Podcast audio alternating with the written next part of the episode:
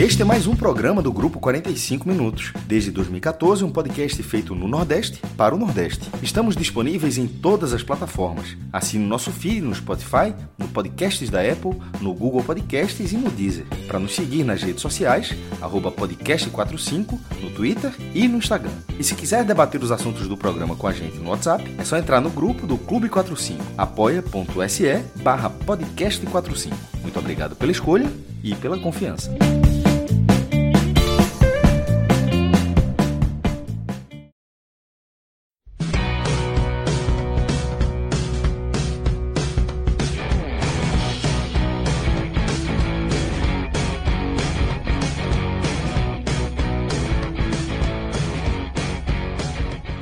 Fala galera ligada aqui nos canais do Grupo 45 Minutos. Eu sou Cláudio Santana, estou aqui com Luca Laprovítera, com João Pedro Pereira. Daqui a pouco estaremos também com Tiago Minhoca e Léo Fontinelli para falar de uma noite histórica do futebol cearense. Uma noite, talvez aí a maior noite do futebol cearense. Acho que, acho que é a maior noite do futebol cearense aí, de duas, duas grandes vitórias. Fortaleza pela Libertadores venceu o Colo-Colo por 4 a 3 e o Ceará venceu o Independiente por 2 a 0 dois jogos fora de casa. Fortaleza classificado para as oitavas de final da Libertadores e o Ceará classificado para as oitavas da Sul-Americana. Então teremos muito assunto aí para falar. É, hoje uma live feliz. Nosso companheiro Luca aí tá na cachaçinha, tá comemorando a vitória, a classificação.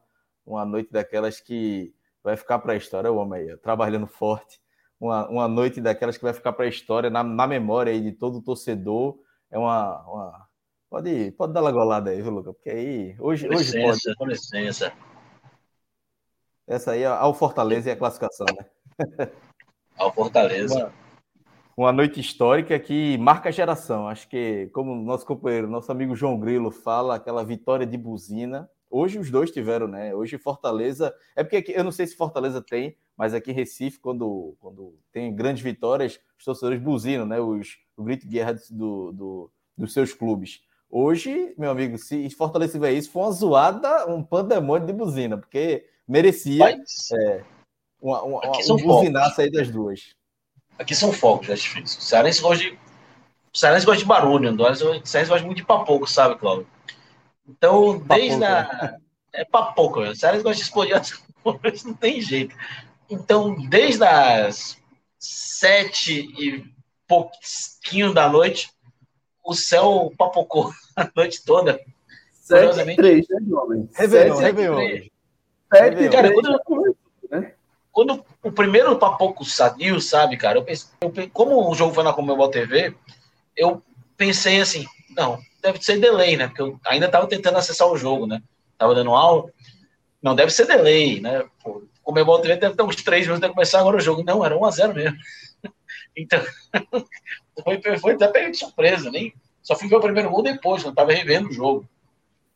Então, cara, foi a noite inteira de explodindo aqui para todo lado. Foram pelo menos 10 momentos de muitas explosões em locais diferentes, obviamente. Mas foi uma noite assim que eu acho que para o futebol cearense, para o torcedor cearense, né, é, é bem gostoso, né? É bem gostoso. Porque, cara, tá todo mundo muito feliz. É o momento mais importante do nosso futebol. É... Eu imagino, eu fico imaginando a felicidade dos meus amigos que estão é, na Argentina, torcendo pro Sarado, meus amigos que estão, mesmo que fossem que estão no Chile, torcendo pelo Fortaleza, pelo Leão. E é até impossível não imaginar tudo que a gente chegou até aqui, sabe, cara? E tem dois jogadores que eu quero chamar a atenção foram dois jogadores com quem eu trabalhei no Fortaleza, né? O Marcelo Boeck e o Felipe. Felipe desde o começo, né? Que já estava no Fortaleza quando eu cheguei. E o Boeck chegou quando eu já tinha mais ou menos ali alguns meses de Fortaleza. E foram dois caras que estiveram em campo hoje, tiveram participações decisivas, que sofreram na labuta da Série C e hoje tiveram ali e tiveram e foram importantes, né? Então é, é um momento muito legal, cara, muito gostoso eu, eu sinto que o Fortaleza está acabando com aquela desculpa. Ah, cinco anos ele estava na Série C. Eu acho que os cinco anos é o último momento. Quem chegou no topo, né? Agora não dá mais para dar essa desculpa. Ano que vem não pode mais dar essa desculpa. Há cinco anos estava na Série C, porque há um ano atrás estava na Libertadores. Então o Fortaleza já é, mudou o relógio. Mas de, do que a gente viveu nos últimos, nesses últimos, nessa última década, né? De tantos altos e baixos, para chegar e viver esse momento, cara. Pessoal podia explodir um Réveillon inteiro hoje que valeria a pena, desde que não incomodasse nenhum bichinho, né? Nenhum pet. Exatamente, e é como o Luca falou aí, né? É, a gente vê é, o, o, clube, a camisa em campo, são jogadores, o treinador, mas tem, tem toda uma história por trás, né? Tem Luca que já trabalhou no Fortaleza, tem outros funcionários ali que estão lá desde do, dos piores momentos da história do Fortaleza e agora estão vivendo os melhores. JP, você que trabalha em, em bastidor de clube, dentro de clube também, é, é, para o torcedor, muitas vezes está ali só o campo, né? Mas tem toda uma base por trás que é, eu já trabalhei em clube também e sei a emoção que é nesse, nesse momento. Né? E os, os caras que estão em campo né, representam isso, mas eles também reconhecem toda essa base por trás, porque sem a base, meu amigo, não, não chega a lugar nenhum. Né? Por trás de. Até chegar aos fogos, né, é muita história. E se você sentar para ouvir de uma por uma, você chora e se emociona, né? E e assim, essa noite eu, eu tinha conversado muito aí no, no Ceará, tem alguns amigos aí, né, que você vai fazendo né, é, através do futebol, e, e, o principal deles, eu posso dizer assim, é, funcionário do Ceará é Diego Ângelo, que é um cara assim, um irmão, posso dizer já, que, que o futebol me deu. E, e, a gente passou desde cedo, né, conversando sobre isso, conversando sobre várias coisas. E, e o relato que o Luca trouxe, né, quando eu perguntei ali no início se ele tinha secado o Ceará e etc. É praticamente é, é, é um sentimento que eu tenho hoje também, né? Quando é, aqui dentro de, de, de Pernambuco, é, no Santa, no Náutico, os dois analistas que estavam recentemente no, no Santa, que saíram depois de toda essa resenha de Leston, são caras que, que assim, estavam aqui em casa no meu aniversário. Né? Os dois analistas do Santa, que, que hoje eu, eu sou funcionário do esporte, não sou rival, mas não tenho como no final da noite torcer pela derrota desses caras.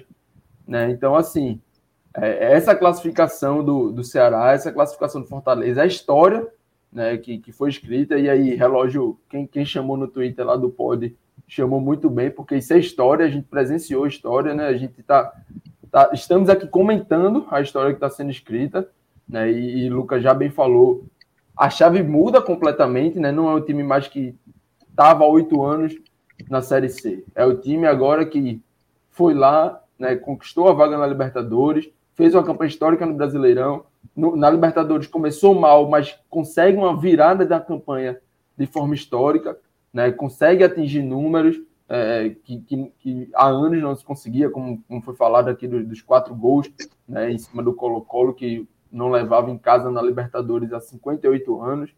Né? Então, assim, a chave muda.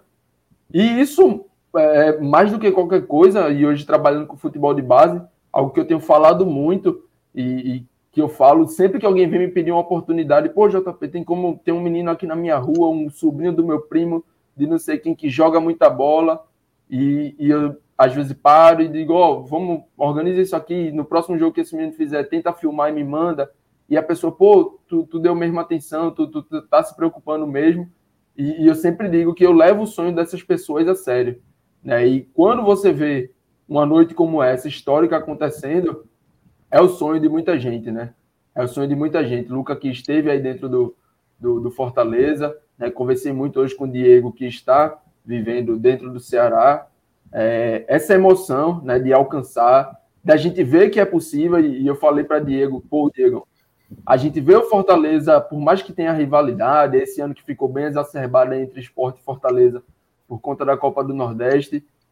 Mas a gente vê o Fortaleza fazendo isso, a gente vê o Ceará com 18 pontos né, somados em três jogos, 100% de aproveitamento. É a gente olhar aqui e dizer, poxa, os caras não estão assim, não chegou um shake e comprou o Ceará e comprou o Fortaleza e transformou no super time e não tem nada de outro mundo não. O que tem de, de outro mundo é trabalho é muita gente trabalhando, é muita gente se dedicando, é muita gente fazendo certo, né? Organização administrativa, organização do futebol, muita gente melhorando na sua tomada de decisão. E aí os times começam a alcançar os objetivos. Começam a alcançar o que é proposto. Né? E, e, por trás tendo muito trabalho, muito sonho, e é importante, é importante para o futebol do Ceará, é importante para o futebol da região, né? E, e, dentro disso aí, eu sempre torço para esses bons trabalhos, né? esses trabalhos que são feitos de forma sólida, conseguir essa recompensa que Ceará e Fortaleza conseguiram de forma histórica nessa noite. Tiago Minhoca chegou por aqui, dá as boas-vindas para ele. Minhoca, a maior noite do futebol cearense, da história do futebol cearense, foi essa, esse 25 de maio. Já viramos aqui para 26, mas 25 é. de maio de 2022. Pois é, fala Cláudio, JP, Luca, e daqui a pouco a gente vai receber o Léo, né? É de fato, né, uma grande noite do futebol cearense, porque eu não lembro de nada paralelo em outro momento do futebol cearense nesse sarrafo, né? Porque é, ah, o Ceará viveu ali a final de 94 da Copa do Brasil, foi uma grande noite, né? Foi assim o, um feito gigante. O Fortaleza lá também é, nos anos 60, chegou a ser duas vezes finalista né, de Taça Brasil. Houve momentos que foram importantes. Mas os dois juntamente, assim, para uma competição que, quando você imagina essa competição, há um critério técnico antes, né? Para você chegar numa Libertadores, você tem que ter feito alguma coisa muito importante no seu campeonato nacional. A mesma coisa vale para a Sul-Americana. Ou seja, dificilmente Ceará e Fortaleza, nos boa parte da sua história, onde eles permaneceram disputando não a elite do futebol nacional e ver hoje, né, os dois no mesmo dia conquistar objetivos que nunca então eles tinham conquistado, é um capítulo muito relevante do, do futebol cearense. Claro que há preocupação, né? Final de semana já volta de novo as atenções para a Série A, porque a situação dos dois está é, tá bem delicada, precisam vencer urgentemente. Mas falando especificamente do dia de hoje, Cláudio, é, é daqueles dias memoráveis, né? A classificação do Fortaleza de maneira impecável. É, quer dizer, teve uma certa. Daqui a pouco a gente vai falar sobre o jogo, né? O Luca vai mencionar. É, o Fortaleza deu um susto ali quando o jogo parecia já decidido, ainda tomou dois gols e quase tomou o quarto. Mas um jogo é, do Fortaleza muito bom, um jogo muito seguro. E também a gente teve a classificação do Ceará, que daqui a pouco a gente vai falar. Mas, primeiramente, já que a gente está abordando o Fortaleza, né? O Fortaleza, ele, se a gente for lembrar, há cinco anos, cinco não, não acho que quatro anos, né, Luca? Foi 2018 2018, Fortaleza tinha recém subido para a Série B, não tinha Copa do Brasil, não teve Copa do Nordeste, só tinha mesmo a Série B e o Campeonato Cearense, e praticamente quatro anos depois, tá aí disputando uma oitavas de final de Libertadores, tendo sido quarto colocado da Série A, pegou semifinal de Copa do Brasil. A trajetória do Fortaleza, e aí eu não tenho nenhum medo de falar isso, eu acho que quem questionar, eu acho que aí realmente não está enxergando o óbvio a maior projeção dos últimos cinco anos é a do Fortaleza, no Brasil. Assim, não acho que tenha nada parecido nos últimos cinco anos do que o Fortaleza andou conquistando. Você pode achar que o Fortaleza não é o melhor time, é, mas tudo que o time conquistou em campo, né, duas é, Copas do Nordeste, tetracampeão cearense nesse período, quarto lugar da Série A, como eu falei, né, semifinalista de Copa do Brasil,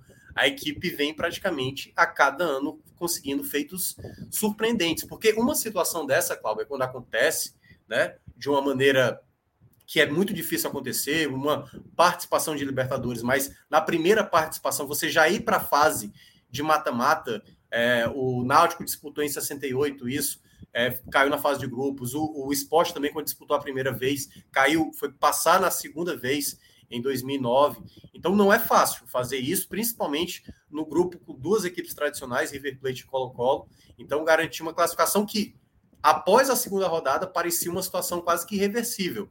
O Colo-Colo fez um ponto de lá para cá e o Fortaleza fez 10 pontos. Então uma classificação merecida. Esse Fortaleza a gente tem muito a falar dele ainda, tem coisas a melhorar e tudo mais, mas a história escrita nessa Libertadores, ela é novamente superando aquilo que o Fortaleza até colocou como, como objetivo, né? Uma, uma, uma, classificação ali que poderia ser uma terceira colocação, o que já daria oitavas de final de Sul-Americana, mas garantir essa classificação fora de casa como foi, da maneira como foi, entra da maneira é, épica, né? Mais um capítulo imprescindível assim para a história do, do Fortaleza. Volto a falar, talvez a melhor equipe realmente do futebol brasileiro que mais cresceu no futebol brasileiro é, nos últimos cinco anos. Assim, eu acho que não tem nada parecido, claro, muitas equipes subiram, mas a do Fortaleza teve muitas conquistas inéditas, assim, de maneira que realmente chama muita atenção. Não daria para dizer que é uma escadinha, né? Uma escadona que o, que o Fortaleza é. Subiu. É, só subiu do... mais que o Red Bull, mas o Red Bull teve que comprar outro time, né? Ah. Aí, só um, um ponto aqui rapidinho antes de entrar na, na, análise do jogo. A turma aqui no chat, um cara já mandou aqui. Minhoca, o teu canal classificou, parabéns. E o outro respondeu aqui embaixo. Minhoca sempre endeusando o 8 Série C. A turma tem que se decidir, né? A turma tem que se decidir. Esse, Primeiro pra, esse é o porém, JP. Tosse, né? quando, quando não tinha Luke e não tinha Léo aqui, eu levava porrada dos dois lados. E ainda levo porrada dos dois lados, né? Continua Se eu escolhesse um dos times aqui da capital, fica talvez fosse mais fácil. Mas e aí eu não posso falar pro meu coração e escolher um time, né? Já tá escolhido. vai dar uma de Neto e escolher o Ferroviário. É um tricolor, mas já tá escolhido. Já tá escolhido, mas também eu, eu deixei de lado Hoje eu me sinto muito feliz, apreciando mais o futebol do que propriamente apreciando um time especificamente. Mas cada um, cada um, e quem achar que eu sou do Ceará, do Fortaleza, tudo faz, né? Tanto faz. Para mim, tanto faz. Para um cara como Minhoca, para a gente também que trabalha é, cobrindo né, o Fortaleza, Ceará, é, é bom estar tá, é, cobrindo jogos fazendo matéria, é, fazendo live, Minhoca fazendo programas, é, transmissão de jogo, porra, fazer jogo de. Todo mundo prefere fazer jogo de Libertadores Sul-Americana do que Série C, Série D. Pô. Não tem nem o que discutir isso aí. Isso aí é bom para a gente da imprensa também, todo essa, é, esse crescimento, né? não do apenas do futebol cearense, mas do futebol nordestino como um todo. Mas falando do jogo, né? agora entrando na análise do jogo, Luca, o Fortaleza venceu, né? 4 a 3 gol de, de Silvio Romero, Moisés duas vezes, Iago Cachu, Colo-Colo fez três gols, um Ceballos contra, Gutierrez e Leonardo Gil. Mas o jogo parecia tranquilo, né? O Fortaleza na frente, chegou a abrir 4 a 1 depois tomou um susto no final. É, talvez pensando um pouco na, no, no, jogo da Série A, né? Tenha dado uma relaxada. Mas me conta aí, qual foi o caminho dessa vitória do Fortaleza, que parecia tranquila, depois virou um pouquinho de aperreio, mas no final é, foi uma vitória justa, merecida, é, com um pouquinho de altos e baixos, mas é, assim, os baixos foram é, não, não foram tão, tão profundos assim, os altos foram mais, mais consistentes né, para essa vitória. É, o Fortaleza, né, é, Cláudio? O Fortaleza ele chega num jogo sem. É, eu acho que o Fortaleza pensou uma coisa. Né? O Fortaleza entrou no jogo com dois jogadores a meia bomba, Ting e Tite. Né? Dos jogadores, por exemplo, que não treinaram entre o jogo de domingo e hoje. Não treinaram, não tiveram condições. Viajaram para serem reavaliados no dia do jogo e foram para o jogo. Então, acho que o Fortaleza tem uma impressão de que, tipo assim, tem que matar o jogo logo. Tem que fazer o máximo de gols possível, enquanto der o Fortaleza não fazia. É, eu acho que nem, nem vi, última, nem lembro a última vez que o Fortaleza fez quatro gols com tanta velocidade assim. Né, até os 60 minutos. Então o Fortaleza foi pro jogo. E desde o primeiro minuto, o Fortaleza, primeiramente, começou defendendo. E na primeira chance de ataque, na individualidade do Moisés, num chute mascado que só matador faz, só centroavante que gosta de fazer gol faz, o Romero abre o placar. O Colo, por mais uns 5 ou 6 minutos, tentou fazer uma bafa sem menor qualidade, é, só conseguia ali num, num, em balões da área, e aí o Fortaleza começou. E começou. E começou. Impulsionado pelo Moisés, empurrando a zaga do Colo-Colo para trás, passes muito bem feitos de Lucas Lima, que distribuía muito bem o jogo junto com o Felipe e o segundo gol parecia de questão de tempo. Enquanto o Colo-Colo chutava, de, tinha espaço para isso e chutava de longe. Mas o Marcelo Boeck, muito bem posicionado e muito seguro, é, deixava o Fortaleza tranquilo quanto a isso. E no outro bom passe, na jogada rápida de contragolpe, puxada por Lucas Lima, passe assim, bonito, o Fortaleza amplia. E nesse momento o Fortaleza retrai um pouco. Que é o que a gente vem sempre falando aqui. O Fortaleza acha que está decidido e Fortaleza achou que estava decidido. E num azar, na minha opinião, um azar do Ceballos, o Colo-Colo aos 38 do primeiro tempo diminui. O jogo termina o primeiro tempo com o Colo-Colo tentando entrar na zaga do Fortaleza sem sucesso. E o Fortaleza volta para o segundo tempo. Depois de um, um ou dois chutes do Colo-Colo ali nos primeiros cinco minutos, o Fortaleza volta a atacar. O Fortaleza faz, é, ganha uma expulsão é, num contragolpe de novo, faz 3 a 1 faz 4 a 1 e o jogo parece decidido, com ali 15, 16 minutos do segundo tempo. E para mim é o grande erro de leitura do Juan Pablo Voivoda na partida. Eu acho que o Voivoda achou que podia fazer mais. Então ele aposta, por exemplo, no Robson nesse momento. E em sequência ele aposta no, no De alguns minutos depois, no lugar do Moisés.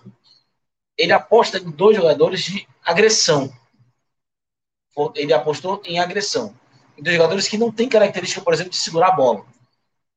Isso defensivamente, num jogo como hoje, mesmo com a mais, dificultou muitas coisas. Porque o Fortaleza já estava cansado de ter jogado no domingo. Num jogo onde, com 10 minutos de jogo, o Fortaleza já perdia de 1 a 0 e o Fortaleza, lembrando, jogou 90 minutos, mais quase 15 minutos de acréscimos entre o primeiro e o segundo tempo. Teve uma viagem cansativa. Hoje, por exemplo, a maior distância que o Fortaleza percorreu em sua história, em seus quase 104 anos de história, foi a maior distância percorrida na história do clube com um jogo de futebol. Então o Fortaleza já estava cansado, sabendo que amanhã já tem que estar em Fortaleza para jogar contra o Juventude no sábado, no sábado à noite. Ou seja, o Fortaleza vai ter um treino. Então o time já estava cansado. O time estava cansado porque os dois zagueiros não treinaram. E são dois zagueiros, zagueiros que já passaram de 20 e poucos jogos essa temporada, que estão cansados, que estão um voltando de lesão, uma torção. Então não estava 100%, estava sem treinar. O time devia estar sem treinar há dias, por exemplo. Não era só desde domingo, porque o time já não jogou domingo. O time talvez não tivesse treinado desde quarta-feira passada, quando ele jogou contra o Aliança Lima, ele já talvez não tivesse treinado desde então. Então, um jogador que estava uma semana. Com essa quantidade de jogos aí dos caras, é melhor não treinar mesmo, viu? Não, é melhor não treinar. É melhor ficar só jogando. É melhor só ficar jogando. só jogando. Mas ainda assim, né? O treino pronto, o treino tático, isso faz falta. Ritmo pesa bastante nesse momento, né? Por menos que ele não treine pesado, é bom estar tá ali mantendo o físico, mantendo os índices, né? Tinga nem esteve, né? E o Tite, por exemplo, também não estava 100%. O time estava jogando com proteção na boca, porque o Tite perdeu dois dentes no domingo no jogo contra o, contra o Fluminense. Então, Aliás, claramente... Lucas Lima, Lucas Lima perdeu hoje também e se tornou agora um time que cada tipo jogo é um mesmo, né? Ou seja, é, tá cara, surreal. Vai ter que ter, contratar um dentista para comissão técnica, né? Não, o Tite gastou bem, viu? Para estar tá apto para esse jogo. Para estar tá apto para esse jogo. E aí o Fortaleza no outro azar, porque eu estava olhando há pouco, o segundo gol foi do, do, do Ceballos. Pela Comebol foi dado ao Ceballos. Foi. Dois gols contra. Primeira vez na história o Fortaleza tem um jogador que faz dois gols contra no mesmo jogo. Um azar do Ceballos de novo. Ele acho que sentiu um pouco o jogo. Eu tenho a impressão que ele sentiu um pouco a partida. É, sentiu a responsabilidade, talvez ansioso, nervoso pelo erro contra o Botafogo, né? E o Fortaleza leva um terceiro gol, que, na minha opinião, se tivesse VAR, não teria sido validado. Porque é muito claro o puxão do Jussa na hora do terceiro gol. Muito claro. Acho, até me surpreende como é que o juiz não viu o puxão do Jussa se ele estava tão próximo.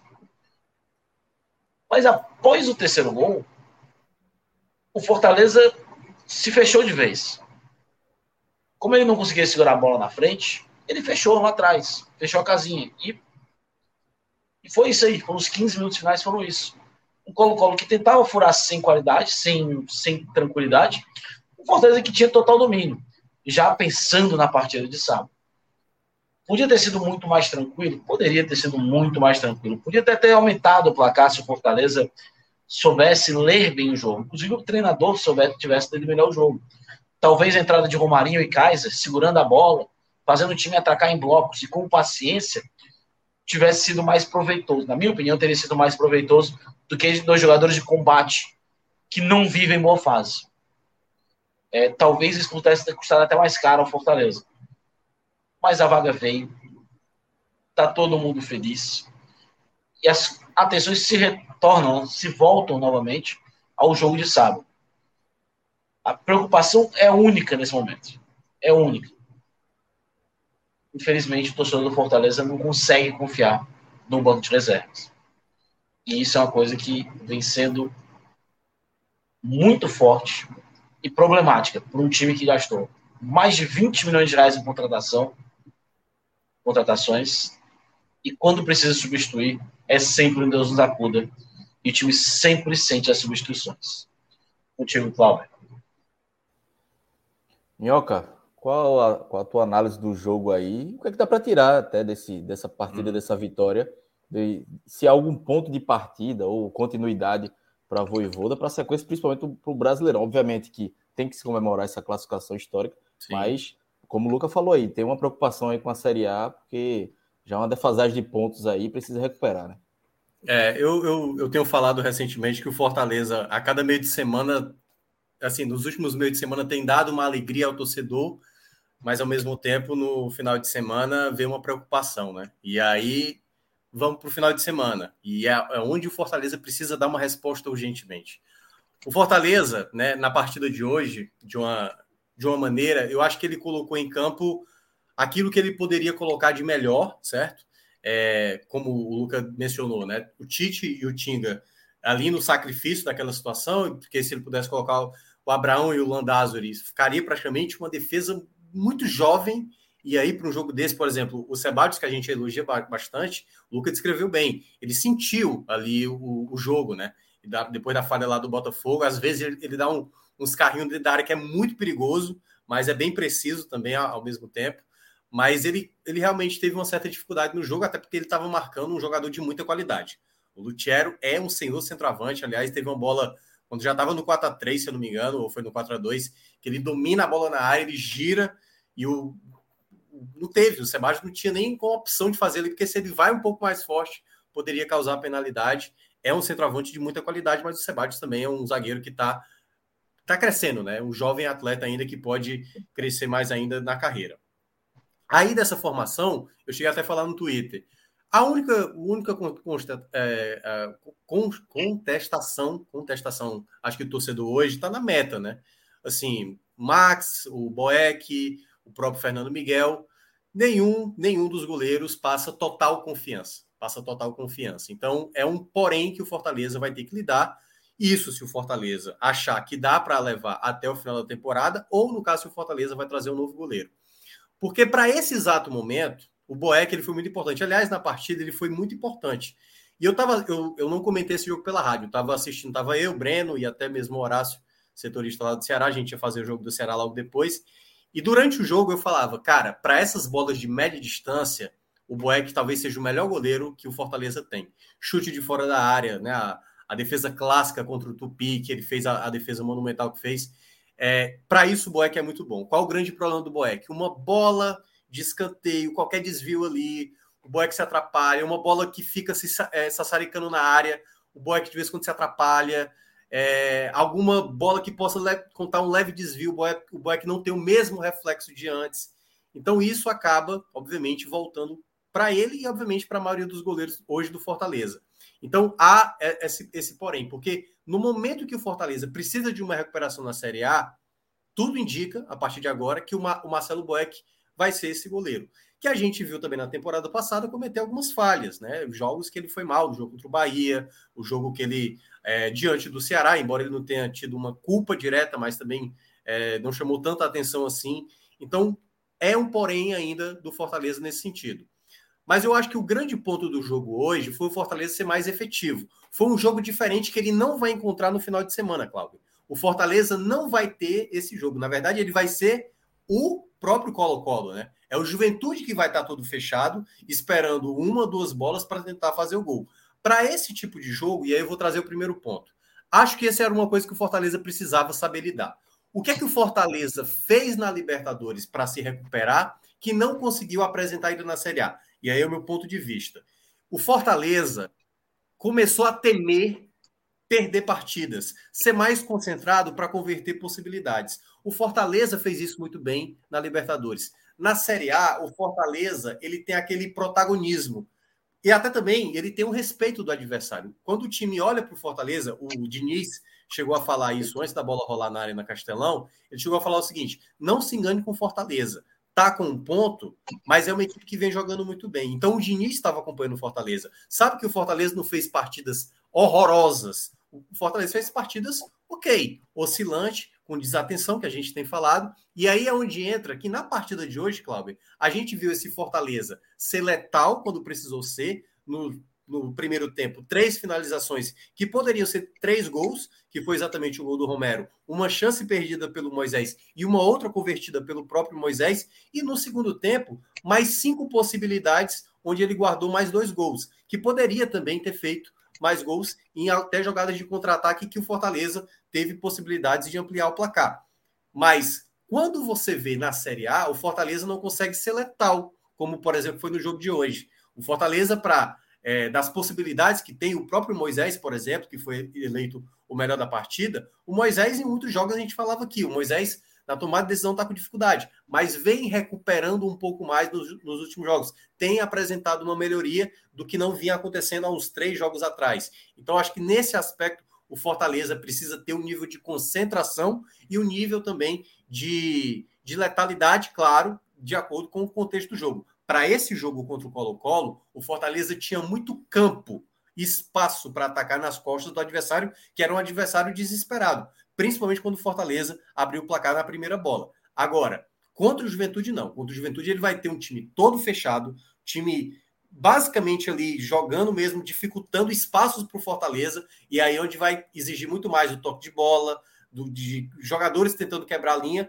porque, obviamente, com um ponto na tabela e na situação que está, o Fortaleza vai ter que se inspirar muito mais, vai ter poucos espaços para trabalhar. E é por isso que o Fortaleza tem que começar a adotar isso que ele aplicou na Libertadores para outro contexto de partida. Talvez não precise dominar por completo um jogo ou ter sempre a bola. É deixar a bola com o adversário, que seja de mais qualidade às vezes, e tentar ser mais letal realmente em jogada de contra-ataque, como fez, por exemplo, na partida de hoje. Só que aí vem aí, aí para encerrar essa minha parte, essa, esse segundo tempo do Fortaleza, que aí é onde entra o Fortaleza que a gente fica sempre olhando ali com certo receio esse Fortaleza que oscila, que deixa cair o jogo, que o jogo está muito na mão do Fortaleza, como foi contra o Alianza Lima aqui na Arena Castelão. O jogo estava na mão do Fortaleza, o Fortaleza deixou empatar e foi fazer o gol da vitória já no final. O jogo mesmo contra o Alianza Lima, o jogo lá no Peru, o Fortaleza teve inúmeros contra-ataques e não fazia, e não fazia. E aí a bola na área do Alianza Lima, na, na, área do Fortaleza, e ali o perigo de tomar um empate, o perigo de tomar um empate, até fazer o 2 a 0 no jogo contra o esporte, por exemplo, na final da Copa do Nordeste, estava com 1 a 0 na mão no jogo da ida. Estava levando uma ótima vantagem para a Arena Castelão. Aí toma o gol do empate. E aconteceu em muitos outros jogos assim. No jogo de hoje, Cláudio, poderia ter acontecido um 4 a 4 o que seria absurdo. O Fortaleza, com 4 a 1 com um jogador a mais, permitiu a equipe do Colo-Colo quase empatar o jogo. E dependendo do contexto, se esse gol saísse um pouco antes, poderia virar um Deus nos acuda no final. Então, assim, o Fortaleza precisa começar a compreender situações, a gente tem falado aqui de maneira, sabe, recorrente, entender o que está acontecendo no jogo, tranquilizar a partida, mas parece não realmente ter ali um momento para desacelerar o jogo, ou ter um jogador, sabe, que consiga, sabe, quebrar mais o jogo, assim, parar mais o jogo, dar um ritmo mais para o jogo, porque está faltando peças para isso, eu acho que no elenco. Mas em termos gerais, a classificação, volto a repetir, foi merecida. Fortaleza foi muito bem nessa, depois da, da segunda rodada, né? Conseguiu na recuperação, conseguiu crescer como time na competição, mas na partida de hoje ficou aquilo que o Fortaleza tem de melhor e, ao mesmo tempo, aquilo que o Fortaleza tem deixado a desejar, que é isso que o Fortaleza tem que tentar diminuir o máximo possível para o jogo do sábado, que é fundamental. Não há outra palavra todo esse sentimento positivo que a gente viu na semana passada, que a gente viu no jogo contra o River Plate, na primeira vitória da Libertadores contra a Alianza Lima, todo esse meio de semana o torcedor sai orgulhoso. Só que chega o final de semana, ele vê o resultado da série, ele se preocupa. Então acho que esse é o ponto que o Fortaleza precisa de toda forma conquistar essa vitória contra o Juventude no final de semana para não gerar dessa euforia uma preocupação como todo final de semana geralmente acontece. JP, qual, qual a tua análise do jogo? O que, é que tu queria adicionar ainda mais dessa, dessa, desse, dessa partida aí, além do que Luca e Thiago Minhoca já falaram? É, Clauber, a gente falou um pouquinho dessa água suja, né, ali antes de, de, dar o play propriamente, aquilo que não vai para o podcast. Né, e, e, e, eu acho, como o Luca trouxe na fala dele, Minhoca trouxe na fala dele, é, é quase impossível desassociar né, essa classificação, esse momento extremamente positivo, né, histórico, com o que virá já pela frente, né, no final de semana, no sábado, do início ruim na, no Brasileirão. Né. Sobre a partida de hoje, a gente viu um Fortaleza que soube, na minha visão, né, a todo momento trabalhar o resultado que teve. Lógico que isso condicionado por um gol né, feito muito no início, um gol aos três minutos muda completamente a dinâmica de qualquer partida. Né? Ninguém entra em campo e diz assim: ó, eu vou montar aqui um esquema para fazer o gol aos três minutos.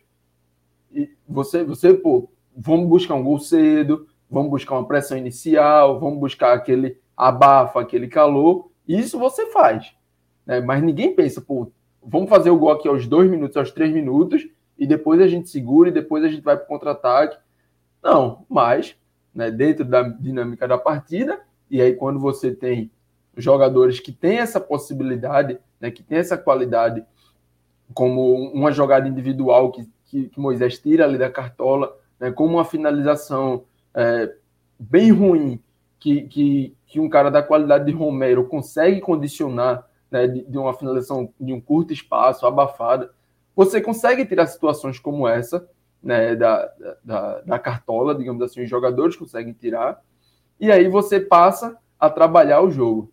Né? E aí é exatamente esse trabalhar a partida que o Fortaleza, na minha visão, conseguiu fazer muito bem hoje, em todos os momentos, inclusive né, quando Minhoca já chamou atenção, Lucas já chamou atenção para a reta final, que, que era um 4 a 1 que virou um 4 a 3 em algum momento ali poderia até ter ido para um 4 a 4 Mas né, como a gente também já falou, eu, eu acho que até esse, esse momento aí de um pouquinho mais de aperreio, né, eu acho que teve um certo controle do Fortaleza. Eu acho que foi aquele, aquela dosada, aquela tirada de pé é, é, necessária, aquela tirada de pé característica de quem já sabe que já tem o resultado, né, e, e não iria tomar a virada ali, não iria, né, como não che... esteve ameaçado, mas não tomou empate, e, e, não tomaria virada, porque eu acho que é um time que já né, começou a pensar na partida de sábado. Já tinha feito ali o resultado, já tinha feito ali o necessário e já começou a trabalhar o jogo do final de semana. E aí eu, acho que essa, esse trabalho para o final de semana que se iniciou já durante a partida né, dessa noite contra o Colo-Colo tem que acontecer também contra o Juventude, já de início da partida. E aí, o que, é que eu estou dizendo? Que o Fortaleza tem que entrar para empatar esse jogo? Não, de forma nenhuma.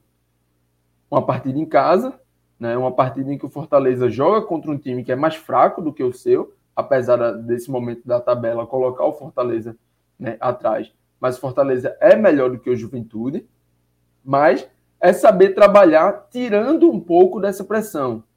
O resultado dessa, dessa noite de Libertadores, essa classificação, precisa refletir no time, na, no, no, Fortaleza, como o Fortaleza vai encarar o brasileiro daqui para frente. É, eu estou falando que a atuação da Libertadores, os pontos da Libertadores, o que está sendo feito vai transferir para o brasileiro? Não, não, não é isso. Claro que não é. O que eu estou falando é: deu. A gente já viu que deu. A gente já fez. A gente já fez no ano passado. A gente iniciou atrás. A gente iniciou mal nessa Libertadores e conseguir reverter a situação. E a gente vai conseguir reverter essa situação também aqui no brasileiro. Mas isso não vai acontecer de forma desesperada. Isso não vai acontecer com Fortaleza se abrindo e partindo loucamente, buscando um gol aos três minutos no sábado contra o Juventude. O 1 a 0 com gol aos três dá os mesmos três pontos do 1 a 0 com gol aos 70 ou aos 85.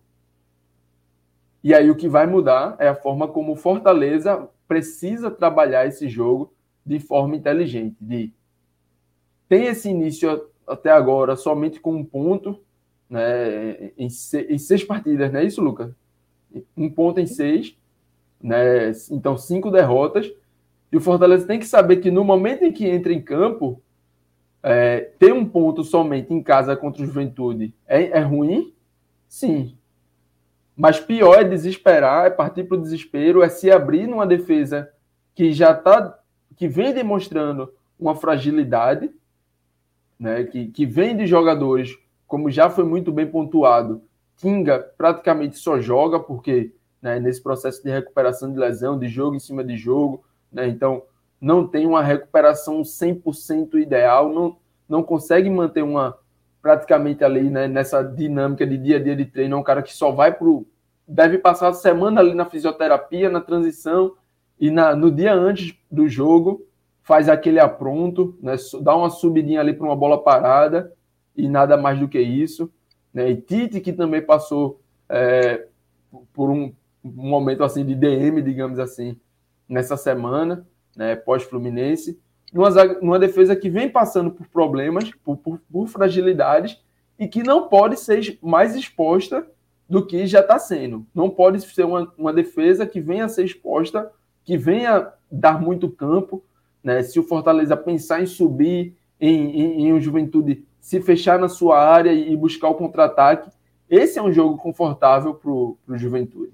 E aí o Fortaleza tem que saber trabalhar, tem que colocar o Juventude também no jogo, tem que trazer o Juventude para o jogo, tem que fazer o Juventude querer se abrir, querer gostar do jogo, para aí sim né, poder matar, é, digamos assim, lá na frente e, e fazer esse 1x0 e ter um pouco mais de, de, de liberdade no placar. E tudo isso, e aí é o que eu faço o link com a partida de hoje, e tudo isso, né, para o Fortaleza no final de semana conseguir fazer isso, conseguir iniciar sua recuperação, precisa olhar para o que foi concretizado hoje. A recuperação do Fortaleza não foi iniciada hoje, né, foi iniciada ali na, na, na terceira rodada dessa fase de grupos, mas foi concretizada hoje né, o, o, o, final, digamos assim, que, que justifica o meio. Né? Então, assim, para é, o, o, o que fica de hoje dessa classificação, além de toda a história, além de tudo, o, o peso dessa classificação por si só, é uma classificação que diz, digamos assim, parece que às vezes estamos falando de dois times, né? Um que no meio de semana tem partidas interessantes, né? Tem consegue transformar essas partidas interessantes, de regular para boas, em resultado, e um time novo que vai ali no final de semana e tem um desempenho ali também regular na média, mas é um regular um pouquinho mais para baixo e não consegue transformar né, esse desempenho regular em resultados. É o Fortaleza do final de semana olhar para o Fortaleza do meio de semana que concretiza essa classificação hoje e dizer, dá. E o pontapé inicial precisa ser aqui precisa ser trabalhando, precisa ser né, sem exposição, precisa ser um Fortaleza que joga muito mais inteligente. Acho que a palavra, a palavra de ordem, a palavra-chave para o Fortaleza nesse momento é isso: é saber trabalhar os jogos, é saber trabalhar as partidas de uma forma inteligente para aí sim iniciar né, e mais lá na frente concretizar essa sua recuperação também no brasileiro. Saindo um pouquinho da, da, análise geral, entrando na parte individual do jogo, né? Depois a gente fala da, da classificação, enfim, o sorteio que vai ter. Mas, Luca, análise individual, é, nessa noite aí histórica, sorridente para o torcedor do Fortaleza, de uma noite linda, né, para o torcedor do Fortaleza. Para você, quem foi os seus destaques positivos? E se, se não quiser também dar negativo hoje, pra, passar todo não. mundo de média também, hoje está permitido. Tem que ter negativo também. Eu vou colocar aqui, começar com os negativos que eu quero começar. Quero terminar a noite sorrindo. Terceiro lugar, para mim, lugar de destaque negativo, fica é, o Zé Wellison. Entrou muito mal novamente, já não vem jogando bem em algumas partidas. É, deu muito espaço, levou um cartão amarelo por bobeira. É, especialmente com a saída do Felipe, ele se tornou um jogador perdido na intermediária. Para mim, fica em terceiro lugar. Em segundo lugar, é, vou colocar aqui é o, o Juninho Capixaba, que entrou também, entrou muito mal também. De seis duelos, perdeu seis, é, perdeu dois, é, só ganhou dois. De 16, é, de 16 passes, errou cinco. É, foi muito mal na partida, entrou mal, não conseguiu repor, por exemplo, a partida já ruim que o Lucas Crispim já estava fazendo. é, não só defensivamente no caso, e ofensivamente também não agregou em muita coisa.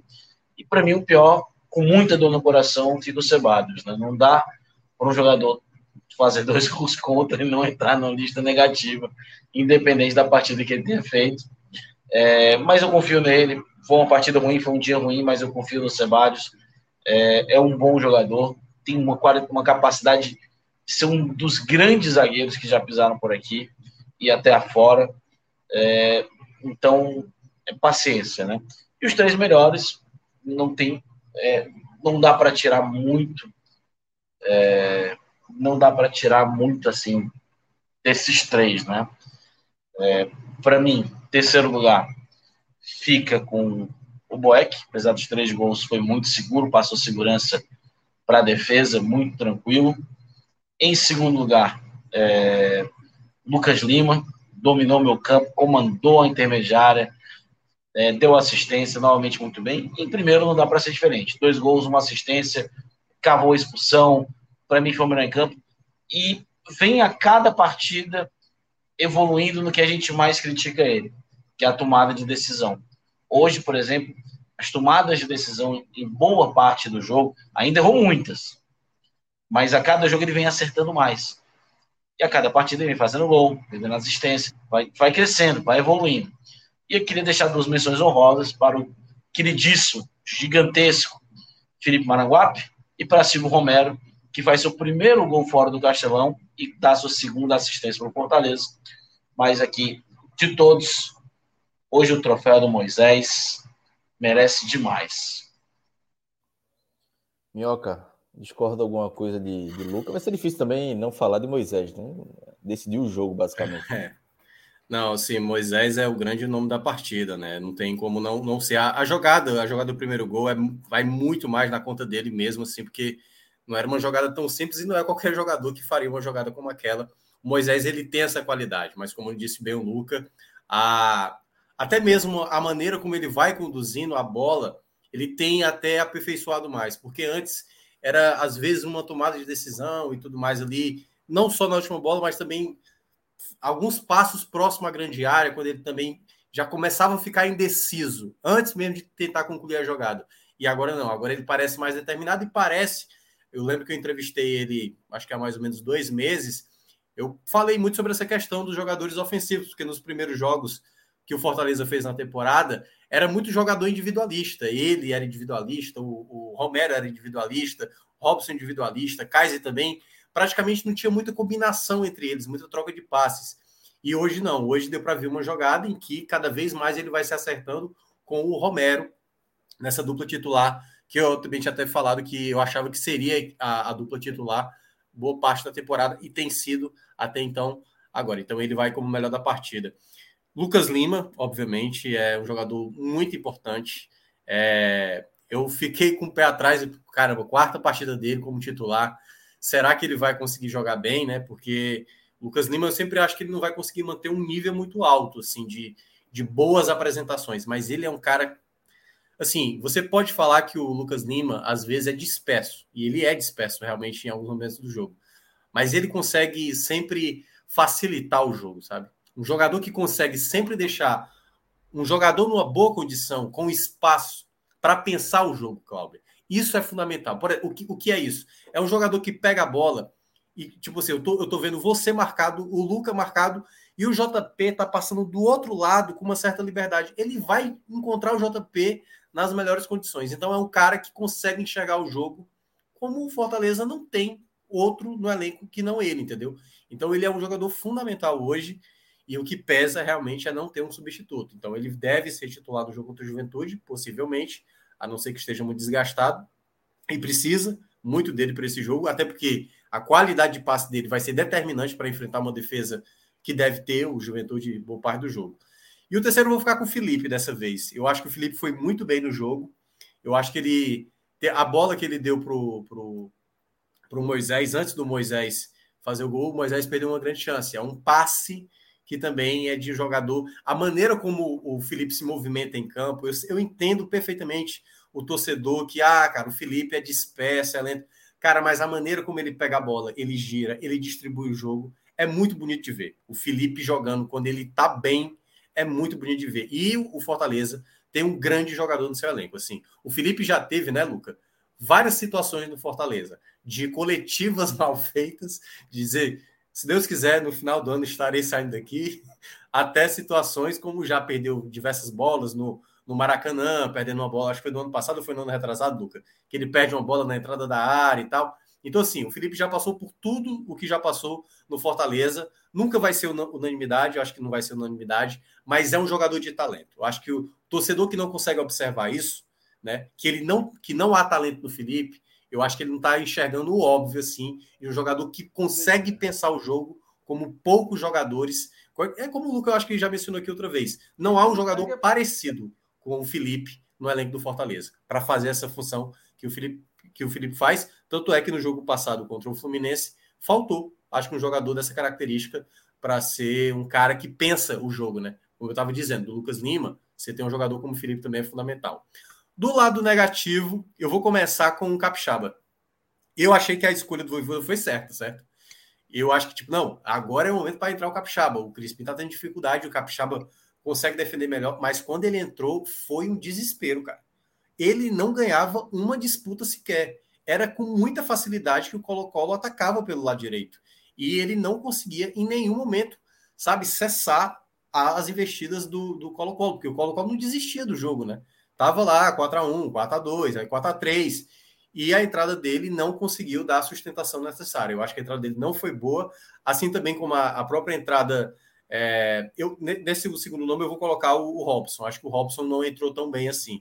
É, embora tenha se esforçado, tem uma coisa no Robson que me incomoda demais, já falei aqui das outras vezes. Ele pega a bola, prende a bola, o jogador vem, tem uma disputa ali de espaço e ele sempre acha que ele está sofrendo a falta. Aí ele cai no chão, o fato dele cair no chão já é um problema, porque você já está perdendo um jogador para tentar voltar a recuperar a bola. Que ele fica lá deitado no chão, reclamando da arbitragem, e a arbitragem, e aí não é só a arbitragem brasileira, é a arbitragem de qualquer jogo de, que está acontecendo, seja da Copa do Brasil, da Série A, da Libertadores. O Robson não está entendendo o jogo e aí fica reclamando de falta desnecessária a entrada dele de novo. Novamente, diferentemente do jogo do Fluminense, que aí eu até concordei com o Luca, entrou até bem no jogo passado. E o terceiro nome, cara, eu não consigo é, não consigo ter uma certeza desse terceiro nome, porque é, o Sebadios, o Sebadios seria a minha escolha, acho que por conta do, do assim, eu acho que foi mais infelicidade do, dos gols contra assim na prática, né? Quando é quando é uma falha grosseira, Luca, eu até tenho um pouco mais de, por exemplo, quando é um, um toque, por exemplo, eu acho que foi o gol do Juninho, né? O gol do Juninho Valora contra o América Mineiro, não, contra o Atlético Mineiro, né? O golaço do meio da rua. É, aquele, aquele ali eu acho que foi uma, uma dispersão total. Você não recua uma bola em direção ao gol com aquela força. Claro, ele mediu errado naquele dia. Mas o Sebadios, por exemplo, ele tem muita entrega em campo. Tem muita entrega. Às vezes, essa entrega, ele está posicionado da maneira errada e aí acaba fazendo gol contra. Mas eu acho que o, o, grande problema dele foi ele não ter a capacidade, e aí eu acho que talvez é por isso que eu vou colocar na terceira colocação, da qualidade hoje de enfrentar um atacante da qualidade do Lucero, que o Lucero realmente fez uma grande partida. Poderia até ser um dos destaques desse jogo, porque ele fez realmente um jogo que deu muito trabalho, muito trabalho. Então, acho que na partida de hoje, ele não foi o Sebadios de outros jogos, até mesmo porque ele fez uma coisa que não é tão simples fazer. Eu acho que o Sebadios ele tem uma característica que dá para se encaixar mais no que o Tinga faz e no que o Tite faz um zagueiro que consegue sair melhor com a bola, um zagueiro que consegue fazer melhor cobertura, de, faz, de, de correr atrás de uma bola esticada na diagonal, ele tem essa velocidade. Para ser o zagueiro da primeira bola, de o rebatedor, né, que geralmente é o caso do Benevenuto, eu acho que ele não tem a mesma qualidade do que ele apresenta quando ele joga mais como zagueiro caindo pelos lados. Então, nessa característica especificamente, ele apresentou um desempenho abaixo. Então, por isso que ele vai ficar na minha terceira colocação. JP, passar a bola direto para tu. Comenta aí os destaques individuais. Não vou me alongar muito, não. Só vou pedir licença a Luca para fazer uma alteração ali no pódio dele dos positivos e, e trocar esse terceiro lugar.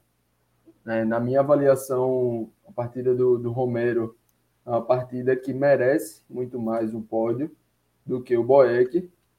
Né? Sobretudo, por, eu já falei bastante aqui do peso desse gol cedo Né? E o próprio Luca comentou da, da dificuldade que teve ali na finalização do gol. E pouca gente nesse elenco, né? talvez ninguém, além do Romero, é, que tem a capacidade para fazer né, gols nesse estilo. E, e esse gol, esse gol, se ele dá esse peso de, do, do, Fortaleza poder ter trabalhado essa partida, né, poder ter conquistado o 2, né, depois o 3x1, o 4x1 e, e, tirar o pé ali na reta final. E a partida do Boeck, eu coloco ali no 5, um 6, vou dar um 6 ali para dizer que foi um pouquinho acima da média. É um, um goleiro que talvez seja uma carga aí é, das atuações né, recentes em baixa. Enfim, é um cara assim que, que eu já trato há algum tempinho é, achando que, que não, mere... não, não deveria. É, deixa eu escolher a palavra certa aqui para também não ser injusto né, com, com o atleta, com, com um ídolo, na verdade. Né? Mas, enfim, eu acho que o momento do Fortaleza hoje é um momento acima do, do que o Boeck pode entregar, digamos assim. Então, ele vai ter que jogar um pouquinho mais né, até me convencer e, e, e ser mais protagonista em partidas até me convencer de que ele de fato é o titular. Apesar que a concorrência, né, ninguém tem ninguém tem convencido, ninguém tem ajudado tanto, mas a partida de hoje ainda assim não foi uma partida de colocar no pódio. Então, deixo ali ele tiro do pódio, né? Também não, não levo para o negativo, nada nada disso. Deixo ali entre os, os, os, as atuações mais normais e, e alço aí Sérgio Romero ao, ao meu pódio dos melhores. É isso. Fortaleza classificado né, segundo lugar com 10 pontos. Classificação três vitórias, um empate e duas derrotas. Três vitórias e um empate conquistado nas últimas quatro rodadas, né? Nas, nas quatro. Não começou bem a, primeira fase da Libertadores, mas conseguiu se recuperar. Minhoca tem alguma estatística aí, algum, algum detalhe desse número? O sorteio é sexta-feira, né? E agora, meu amigo, pode, pode vir qualquer coisa, inclusive o River Plate, né? nas oitavas. Isso, não há nenhuma limitação, né? Diferentemente lá da Champions League, que você não pode enfrentar equipes do mesmo país e também o primeiro que foi do seu grupo, né? Especificamente. Mas na Libertadores você pode pegar qualquer, no caso do Fortaleza, que foi segundo colocado, qualquer um dos primeiros colocados. Então, quem já tem garantido aí? Atlético Mineiro, Flamengo, Palmeiras, é... que mais? River Plate é, Lanús. Estudiantes. Ah, quem? Goiás? Estudiantes. Estudiantes. Estudiantes, é. Estudiantes para Goiás está bem ali. É...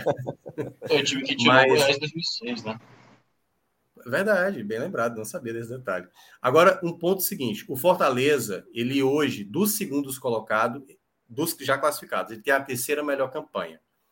O segundo do grupo B dificilmente vai superar o Fortaleza. Dificilmente vai superar o Fortaleza até porque está com saldo negativo, teria que fazer uma, uma boa diferença no jogo, nos jogos que vai acontecer amanhã. O segundo do grupo E pode passar o Fortaleza. Hoje tem duas equipes com oito pontos, mas se a gente imaginar que o, o Corinthians tem tudo para vencer o Always Red, e no caso o Boca Juniors pode ser o favorito a ganhar aí da, do Deportivo Cali, aí o, vai depender da quantidade de gols que o, o Boca Juniors é, vencer no Deportivo Cali. Aí o Fortaleza pode cair para terceiro, terceiro não, quarto colocado, quarto, quarto colocado dos, dos segundo colocados. Como é feita exatamente essa divisão na Libertadores? Os primeiros colocados, exatamente pela ordem da campanha, do, dos primeiros colocados, vão ser numerados de 1 a 8. Os segundos colocados, onde está o Fortaleza, também de acordo com a melhor campanha, de 9 a 16.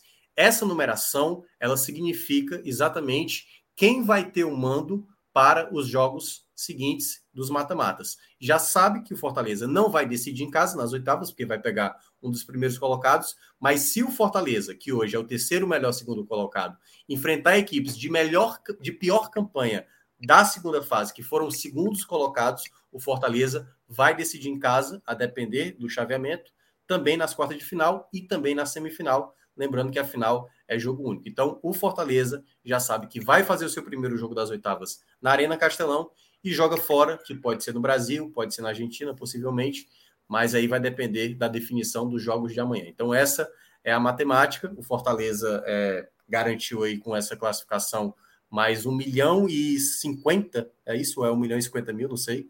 É, acho que é 1 milhão e 50 mil. 1 milhão e 50 mil que o Fortaleza garantiu dólares, certo? Então, convertendo aí dá. É, em dólares. É, em dólares, exatamente. E aí vai dar, eu não sei como é, como é que tá o dólar, até porque cada dia é um valor diferente, mas deve ali estar tá beirando. 5 milhões. 5 é, milhões e 200. 5 milhões. É um bom dinheiro para o Fortaleza e, obviamente, agora é, fazer assim, né? O, o, já, já superou a meta, né? Como acho que o Lucas já falou aqui, né? Dos, das quatro metas esportivas do Fortaleza, o Fortaleza já superou quatro. E agora tem a só a Série A, que essa meta essa meta está bem distante por enquanto, mas vai ter que correr atrás. Luca, quer adicionar mais alguma coisa aí? Ou... Ah, só queria falar tá assim que, que tá todo mundo feliz, Hoje a gente comemora, amanhã a gente volta o foco no Juventude. É... Cara, eu vou beber cachaça mesmo, que eu tô feliz. Boa noite a todos. vejo vocês no sábado de noite, quase madrugada para domingo. Aliás, deixa eu só aproveitar do Lucas sair. Eu estava conversando hoje com o Breno, Lucas. E aí a gente conversando, né? Tipo, falando da, da trajetória do Fortaleza.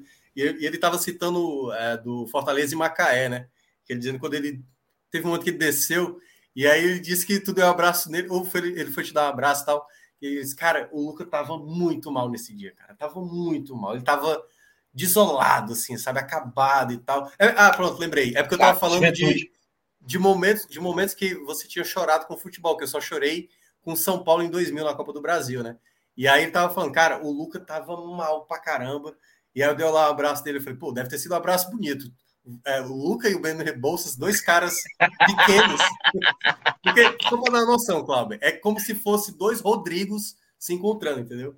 Dando um abraço. Assim. Pô, eu não tô no nível do Breno, né, pô? Não, não chegou no nível do Breno, não. Rodrigo mas, mas o Breno é um amigo muito querido, isso foi no Fortaleza Juventude, cara. Eu tava, tava desolado naquele dia, foi o nosso último não acesso. Trabalhava no Fortaleza. Eu lembro é, piamente, cara, de estar tá na, na, escada da Arena Castelão. o Marcos Mateus, do lado do Bora Leão, a gente estava chorando assim, e calados, né? E o, o Carlos Bonfim chega é, atrás da gente, Carlos Bonfim, que hoje trabalha no, que trabalha até hoje no futebol do Fortaleza, ele chega e chora nos braços da esposa dele, né? A esposa dele, que é a chefe das Leoninas, é, a, a Vanessa. E eu ficava pensando, pô, cara, que a gente tinha passado o ano. Foi, foi, o ano de 2016 foi o ano que deu tudo certo, né, pro Fortaleza. Fortaleza foi bicampeão estadual com o pé nas costas, fez uma bela campanha na Copa do Nordeste. É, foi até as oitavas da Copa do Brasil, tirando o Flamengo, tirando a América Mineiro para a Série A, jogando duro contra o Inter, líder de, de Série C, e caiu com um gol fora de casa, né? Muito gol fora de casa para o Juventude. E a gente, porra, a gente fez tudo certo, o time era bom. Pô, o que, que a gente tem que fazer agora, né? O que que falta? E no ano que a gente meio que fez tudo errado, depois a gente subiu. É, e eu lembro, eu gosto muito de lembrar de 2016 e de 2017, porque foram os dois anos que eu vivi no Fortaleza e foram dois anos muito antagônicos, né?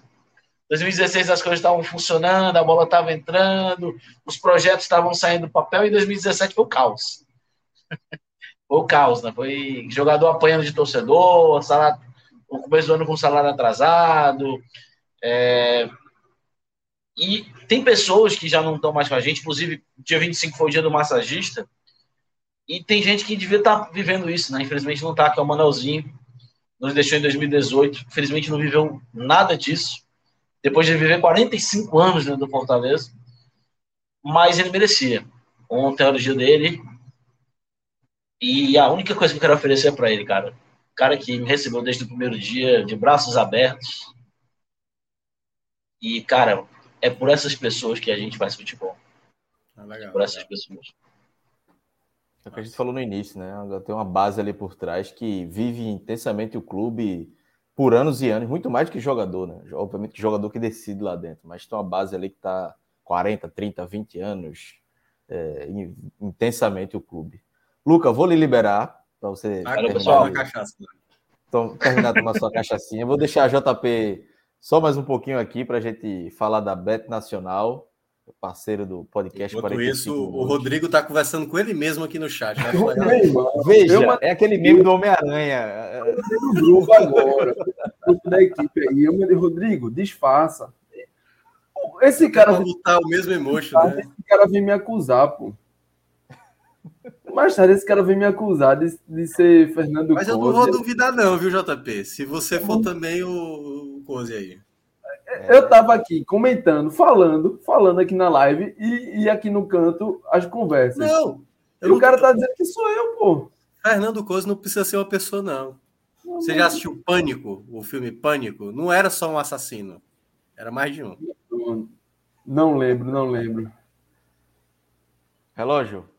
É, antes da. Pode, pode adicionar Léo aí e, e chamar o, o, o Beto Nacional para a gente ver se tem uma.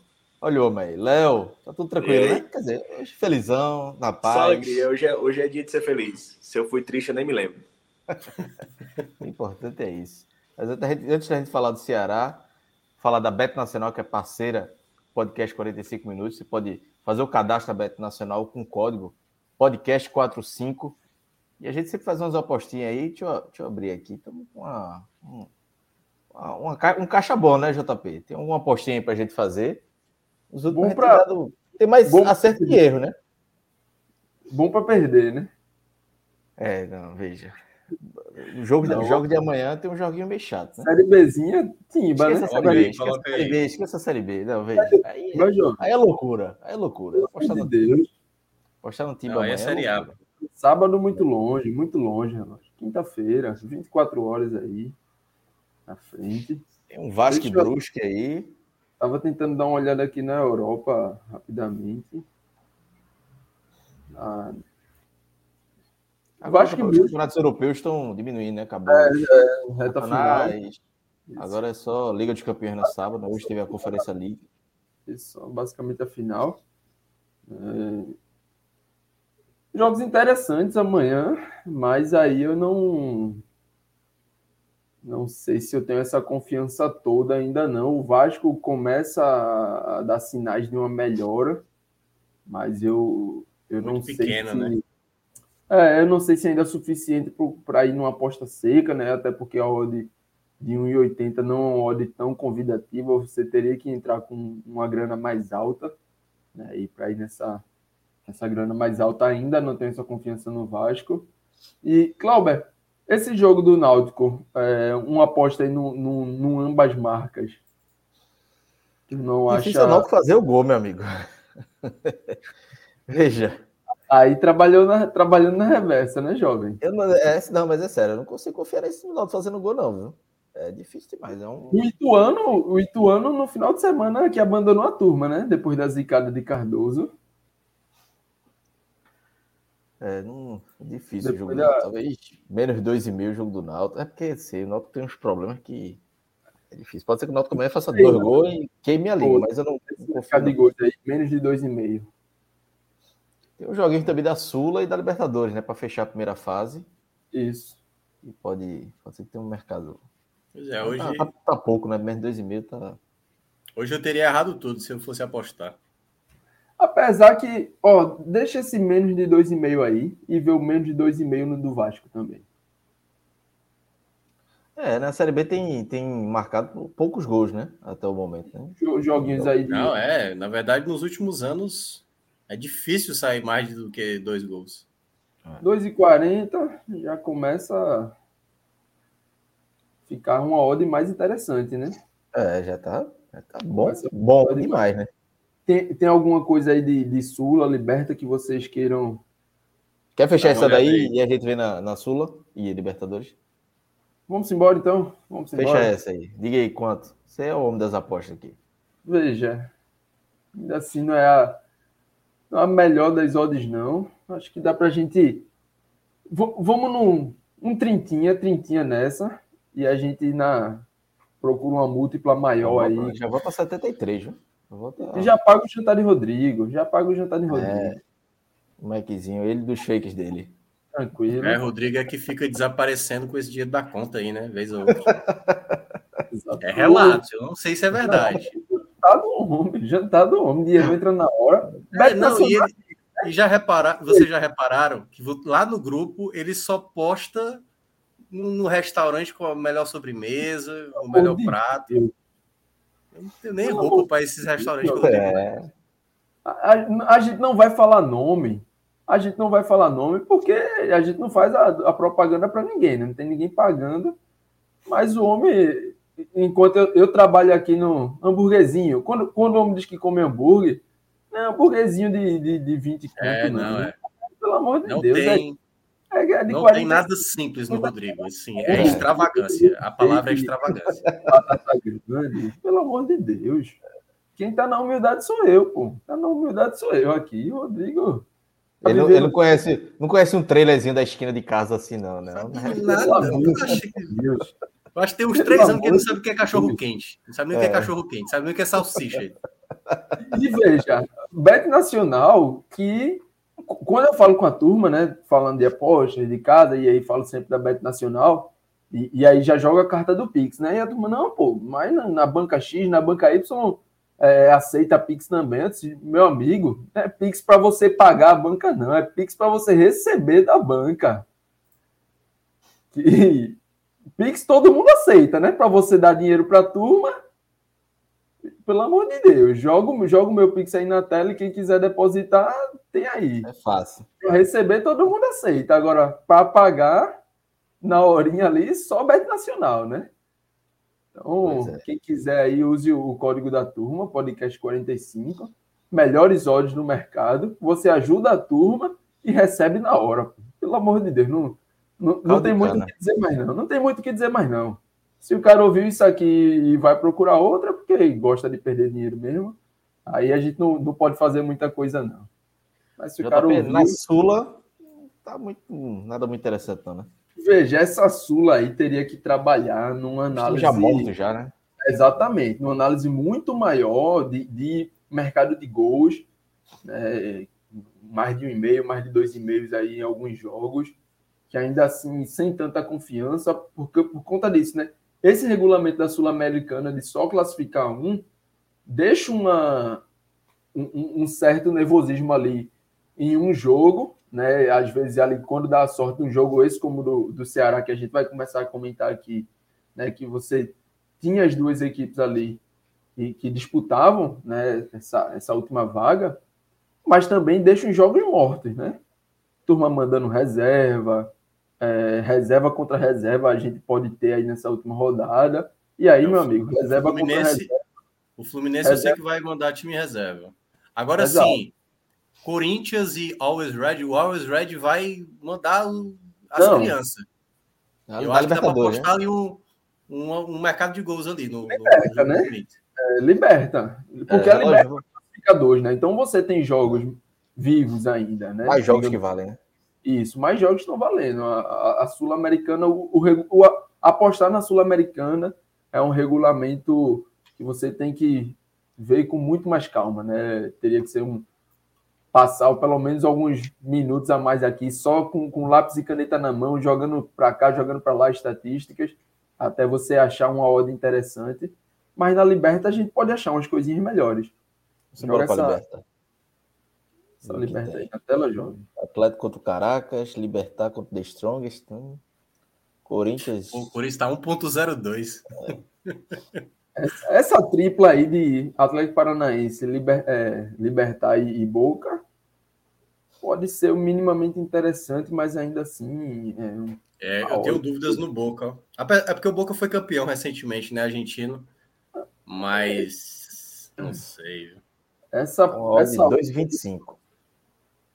Essa odd do Atlético eu esperava um pouquinho mais, mais alta, mas. É, já, já é o, o limite, assim, né? Já, já tá no limite, de fato. Que só o Corinthians mesmo, porque aí é, não, o adversário pode. vai com um sub-15, né? Pra... E o Corinthians, pelo amor de Deus. É. Mas essa, essa tripla aí, vocês fecham? Como é que. É, eu acho que é coerente. Eu só tenho mas, dúvidas do Boca. Mas... mas não compensa colocar o Corinthians na múltipla, não? Mesmo. Não, não. Mesmo... não. Tá aí, vai, vai dar nada. É, porque vai. É. Veja, uma odd dessa que não sobe nada é só é. pelo crime.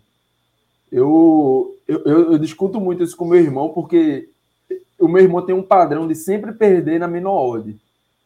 Eu aposto que se meu irmão apostar nesse jogo, se ele mandar para mim, olha, fiz aqui essa múltipla, botei o Corinthians, eu entro no, no empate ou no Alred. Porque eu, o meu irmão, eu bato muito nisso, digo, ó, a menor, essa menor odd, toda vez tu se quebra nela. Então eu não vou cometer o erro que é. não vai, não vai subir nada. Não, é só, ah, só muito nada, não. Então não, não vou mais deixa três. Esse é um Corinthians. É, deixa os três aí. Mais, mais trintinha, mais trintinha. Mais 30, né? Tá, para vir aí o 67 e Rodrigo ser feliz às nossas custas. Eu garanti no o jantar de sexta agora. É, Sextou.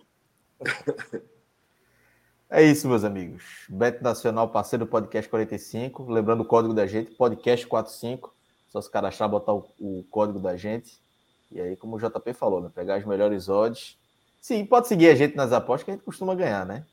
JP aqui tá. Fred também costuma acertar. Cássio, de vez em quando, também pega umas odds assim que ninguém espera e dá uma dentro. Vamos embora, ver se a gente consegue manter essa média para. Pra... Quem gosta é o Rodrigão, né? para ampliar os, os, jantares de Rodrigão para ele trabalhar forte aí nesse no, com as apostas ganhas. JP, meu amigo, tá liberado, vai descansar. Vamos falar do, do vou, Ceará vou agora. Ciência, jovem. Descansar tem uma pilhazinha de prato ali. É. Então... Vou dar de Liga o celular, fica assistindo a gente. Assistiu, vou deixar o like, abrindo aqui, vou deixar o like. Assistir o Ceará também. Mas vou para a audiência aqui, vou para a audiência. Teve um Alberto Valentim que deixou um like aí pra gente, mas não dá para ver a mensagem dele, não, né, JB? Rapaz, a turma, a turma tá tão trincada depois desse resultado na Argentina que eu participei no pós-jogo da live do Bora Porracha. A live abriu com um minuto, o cara fez um superchat de 100 dólares. Porra! 100 dólares. O cara botou assim, para vocês serem felizes aí, comemorando a vitória. 100 dólares, velho. Convidou para cá, não? E esse cara 100 não é o Rodrigo, dólares. né? Não é o Rodrigo. 100 dólares, velho. É, aproveitando que, que, que a gente tá nessa virada, pode chamar o Like, né? Agora o Minhoca pode chamar a turma para deixar o like aí. E hoje a noite é feliz, né, Minhoca? Hoje. Ah, é verdade, né? Grande noite pro futebol cearense. Então, assim, para todo mundo que está aqui com a gente até agora, esse grande momento, é, torcedores de Ceará e Fortaleza é, que estão muito felizes com a classificação, a gente pede o seu like e também para todos aqueles que também é, que não estão aqui diretamente, nem por Ceará e Fortaleza, mas que gostam também de acompanhar o nosso programa, contribua, dê o like. Não sei se você sabe, Cláudio, é de graça, cara. Não se paga para isso. Aliás, tem até a opção lá se você quiser o, o gostei demais, né? Depois fica disponível lá depois da live. Fica lá, a opção gostei demais. É um, é um curtir pagando, entendeu? bota lá dois reais, cinco reais, fica a seu critério, mas a opção gratuita é apenas apertar um botão. É apenas apertar um botão. Tem várias coisas. Quando você for fechar essa live aqui, você vai apertar o xizinho para fechar, não é isso? Para desligar o computador. Para dar o like, para simplesmente você colaborar com a gente, é apertar o botão. Ó, o polegar para cima e praticamente você já ajuda demais a gente. O nosso conteúdo fica sendo muito mais disseminado, fica aparecendo como indicações para outros canais parecidos como esse. E, obviamente, a gente está aqui simplesmente só para que você colabore. Você gosta tanto do nosso trabalho, ou gosta de ver a gente falar, ou critica demais a gente, deixa o like. Deixa o like que já ajuda bastante. E é isso que a gente geralmente pede. É isso, Minhoca. Agora apareceu um pastor pedindo like. Aí é, JP não? já chegou. Um Vinícius, Vinícius Mota já deixou o like. Fernando Costa também deixou o like. Então, amigo. Todo mundo já, já fez o trabalho, já. já deu uma subidinha nos likes. Mas vamos falar aqui desse, essa vitória do Ceará. Vitória gigante, 2 a 0 no Independiente, gol de Rodrigo Lindoso e gol de Mendoza, né? Um gol no final de, de cada tempo. Uma vitória daquelas de marcar geração, né, Léo? E vitória inesquecível. Você já falou aí do, da turma que já, chega, já chegou na outra live deixando um superchat grande, que é hoje, meu amigo. É vitória grande. Mas, Léo, fala um pouquinho aí de. Acho que além da análise do jogo, desse teu sentimento aí como torcedor, de pessoas, de, de amigos aí que, que eu vi você comentando que estavam na Argentina, dessa emoção, né? Acho que você viu a emoção longe, quem estava lá viveu a emoção também, é, tá muito maior também, mas que é uma oportunidade única, né, de viver isso no estádio. Uma vitória daquelas de classificação e num um adversário tradicionalista, no estádio tradicional, enfim, um contexto 100%, né? Não tem, não há uma, uma vírgula para o torcedor do Ceará o que contestar hoje. Né? É, Cláudio, é daqueles dias mesmo para o torcedor. Eu, eu falo que aquele dia você, você ficar olhando para o lado bom, assim, você não, não racionalizar muito o que aconteceu. É, eu vinha comentando sempre que eu estava falando em, em, lives, em outras oportunidades, que foi impressionante como a atmosfera de quem estava na Argentina contaminou quem não estava. Tanto que o campo, Silvina jogaria, Silvina não jogaria, qual, qual seria o time titular, não tomou, não virou pauta entre a torcida. A torcida não comentou sobre a lesão do Vina, a formação do time não foi assunto. É, o ambiente que, de quem estava lá em Buenos Aires tomou conta de um jeito que quem estava fora estava vivendo aquilo ali, acompanhando nos bares, acompanhando em Porto Madeiro, é, troca de ingresso, voucher.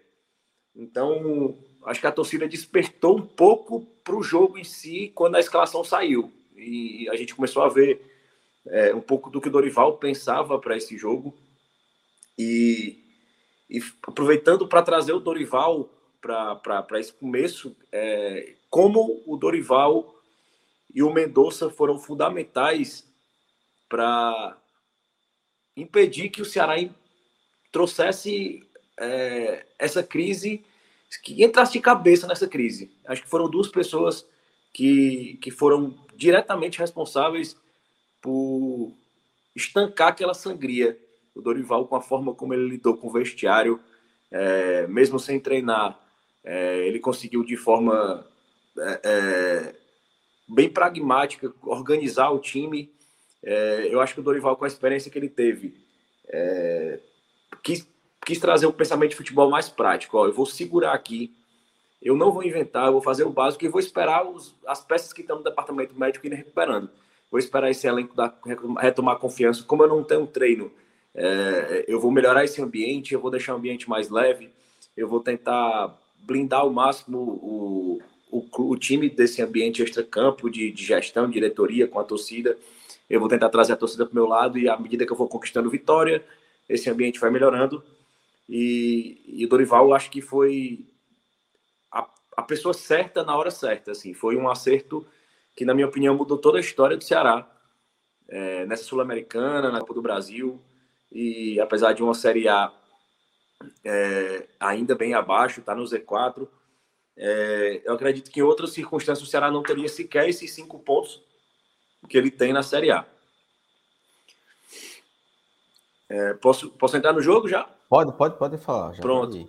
É, então, assim, deixa eu rapidinho antes de entrar no jogo, até para falar também sobre essa classificação e também no que o Léo mencionou sobre essa questão do Dorival. É, eu tinha falado é, durante essa semana, eu falei no Raiz, né, da segunda-feira, que esse era um jogo que poderia mudar é, um momento para o Ceará, né? Era uma bomba, eu tinha até usado esse termo, que era fácil de desarmar, bastava o Ceará seguir o chamado protocolo de desarmar a bomba, né? Não ficar nervoso, basicamente ficar ali com foco na partida. E eu acho que o Léo descreveu bem como o Dorival trouxe para esse jogo realmente uma, um espírito de equipe que precisava ter. Eu acho que o ponto principal que a gente vê nesse um ano de Ceará né, do, do ano passado, da, da, da perda da, da, Copa do Nordeste, com vários fracassos que acabaram acontecendo é, em praticamente um pouco mais de um ano, esse jogo, Clauber, só não poderia acontecer uma tragédia, uma eliminação. Porque a campanha do Ceará até esse jogo lá, é, jogar lá no, no Libertadores da América, era muito importante para o Ceará garantir essa classificação, independentemente se jogasse bem, se jogasse mal, garantir a classificação. O torcedor do Ceará precisava disso, urgentemente disso, porque o, esse elenco, de uma certa maneira, sempre teve a desconfiança. Ainda há algumas desconfianças com alguns atletas, natural, todo time tem jogadores que são desconfiança, mas o Ceará precisava dar esse passo, dar esse passo importante na história do clube, sabe? Eu acho que esse era um ponto fundamental para esse momento, porque o Ceará, eu até tinha falado, né? as duas apresentações que o Ceará fez contra o Flamengo e contra o, o, Santos, os dois contextos de muitos jogadores ausentes no jogo do Flamengo e uma expulsão que aconteceu do Richard no segundo tempo contra o Santos, o Ceará se portar bem, aquilo gera um indício de uma nova mudança no Ceará. Então, acho que esse é o ponto principal. O Ceará ele conquista o seu primeiro objetivo da temporada, o objetivo esportivo, né? Depois dos fracassos que teve. E, esse, e essa conquista, eu acho que ela é fundamental para o Ceará começar a ir ingressando. Chegou até chegar a colocar no Twitter. Era uma vitória fundamental pelo o simples fato de você ter no seu comando técnico um treinador muito experiente, que já soube lidar com diversos tipos de cenários, e ele é um treinador que está fazendo muito bem ao Ceará, de dar um equilíbrio, de recuperar atleta e de ter uma coisa que o Ceará às vezes faltava, que é um espírito de grupo vencedor. Porque muitas vezes o Ceará tinha um espírito de grupo, mas era um espírito de grupo às vezes que saía até mesmo na justificativa que não combinava com o desempenho. Era um time, como a gente sempre fala aqui, né? A fala do Valdo, que era o time que não apresentava algo a mais. E agora é uma mentalidade de grupo que todo mundo se ajuda, que todo mundo. A maneira como o Ceará comemora o primeiro gol, o último gol, a maneira como, como comemora aquela classificação, já é de uma equipe que você vê uma melhoria. Claro que para a Série A, daqui a pouco a gente vai falar sobre isso, já você precisa fazer mais coisas. Tem muito mais coisa ainda para o Ceará tentar sair da situação que está hoje na penúltima colocação. Mas esse, tipo de classificação hoje, eu acho que ele é muito simbólico para uma temporada onde já teve muitas frustrações e que, curiosamente, Cláudio, tudo isso começou, esse, essa, esse bom desempenho do Ceará na Sul-Americana, com o primeiro jogo, o primeiro jogo do Dorival na Arena Castelão, após aquela eliminação do CRB, e aí nesse primeiro jogo, um primeiro tempo pavoroso do Ceará, muita reclamação, e desde aquele jogo o Dorival começou a trilhar né, esse crescimento do Ceará, principalmente agora, com muitos jogadores agora retornando do departamento médico. Eu acho que o Ceará dá os seus primeiros passos firmes nessa recuperação que ele ainda pode ter e trazer aquilo que ficou de frustração na primeira parte da temporada. Então, acho que foi um, uma classificação necessária, necessária para aquilo que estava sempre pairando no elenco, né? Ah, o time que na hora H vai deixar escapar, o time que na, tá, tem tudo na mão e, e não consegue e não consegue ter aquilo que estava nas mãos dele. E essa classificação hoje, histórica como foi, eu acho que é um ponto muito importante para esse elenco, para o trabalho do Dorival, que está crescendo cada vez mais. Agora sim. Pode ir, Léo. E, era, e, e o Minhoca destacou o, o meu ponto principal, que é a importância do Ceará interromper essa sequência de frustrações e fracassos que começou na final da Copa do Nordeste de 2021. No segundo jogo, é, de lá para cá, o Ceará vem é, é, colecionando fracassos e, esse elenco tem uma base que vem desde lá e não tem como a gente não considerar que isso vem influenciando na mentalidade que é criada dentro do elenco.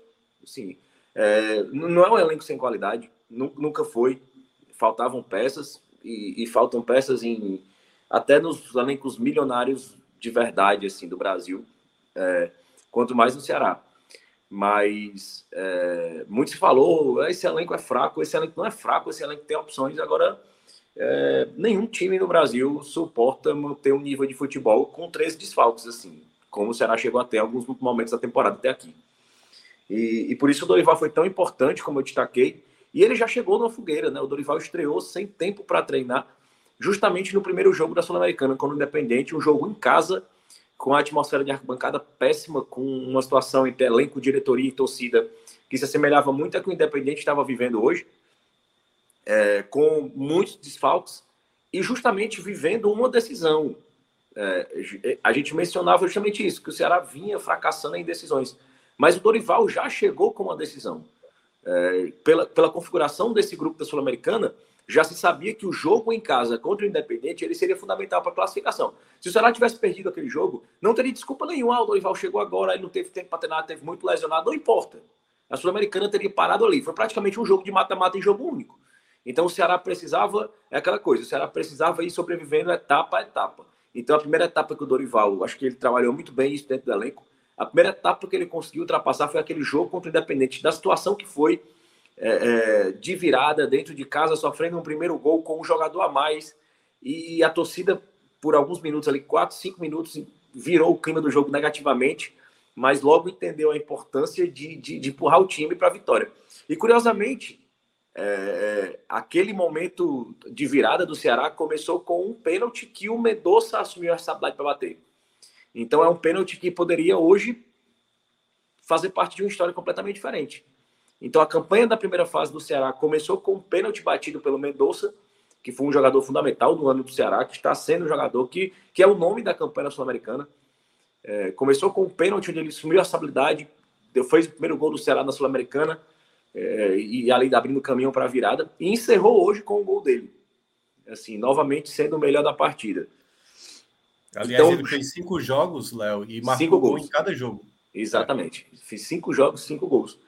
E, e a etapa e a, e a temporada do Mendonça vem sendo espetacular. É, ele chegou, é, vale destacar que ele, quando chegou ao Ceará, ele não tinha feito pré-temporada, né? Ele veio direto da França, ele não fez pré-temporada e ele vivia um momento de adaptação e fez boas partidas assim que chegou. Mas depois foi caindo de rendimento por essa necessidade de, de de equiparar a pré-temporada com o restante do elenco. Assim, ele estava em um nível de preparação diferente, ele estava no nível de fazer uma recuperação muscular enquanto o time estava em, em, carga, né? Estava subindo a sua carga de treinamento. Então, justamente quando ele vinha apresentando, apresentou aquela queda inicial, ele vinha recuperando seu futebol, aconteceu a final da Copa do Nordeste, aquele, aquele evento triste de agressões, que ele chegou a ser suspenso. Então, aí foi uma informação até que o Danilo Queiroz, repórter da, da Jangadeiro, trouxe, que aquelas imagens chegaram na família do Mendonça na Colômbia e aquilo afetou muito ele mentalmente mesmo. Assim, ele, ele se afetou com aquilo, ele se envergonhou, aquilo ali prejudicou o rendimento dele. E a gente viu o Mendonça demorando muito para voltar. E assim, ao final da temporada ele voltou apresentando futebol. E esse ano, com uma temporada pré-temporada mais bem feita, apesar dos erros de preparação, mas com a pré-temporada pelo menos respeitando um período mínimo, eh, ele, ele achou o momento, acho que ele mais à vontade com o grupo é, achou o momento e virou, sem dúvida nenhuma, protagonismo, protagonista do ano do Ceará. É, inquestionavelmente, a, a figura do Vina ainda é importante, é muito central, mas em termos técnicos, a referência hoje desse elenco do Ceará é o Mendonça. É o Mendonça, assim, é, é quem o torcedor está esperando diferente. É, considerando, claro, que o Vina está jogando sempre deslocado de posição. Mas hoje, quando a gente viu a escalação do Ceará, é, não, não tinha nenhuma certeza sobre qual time que o Dorival ia lançar.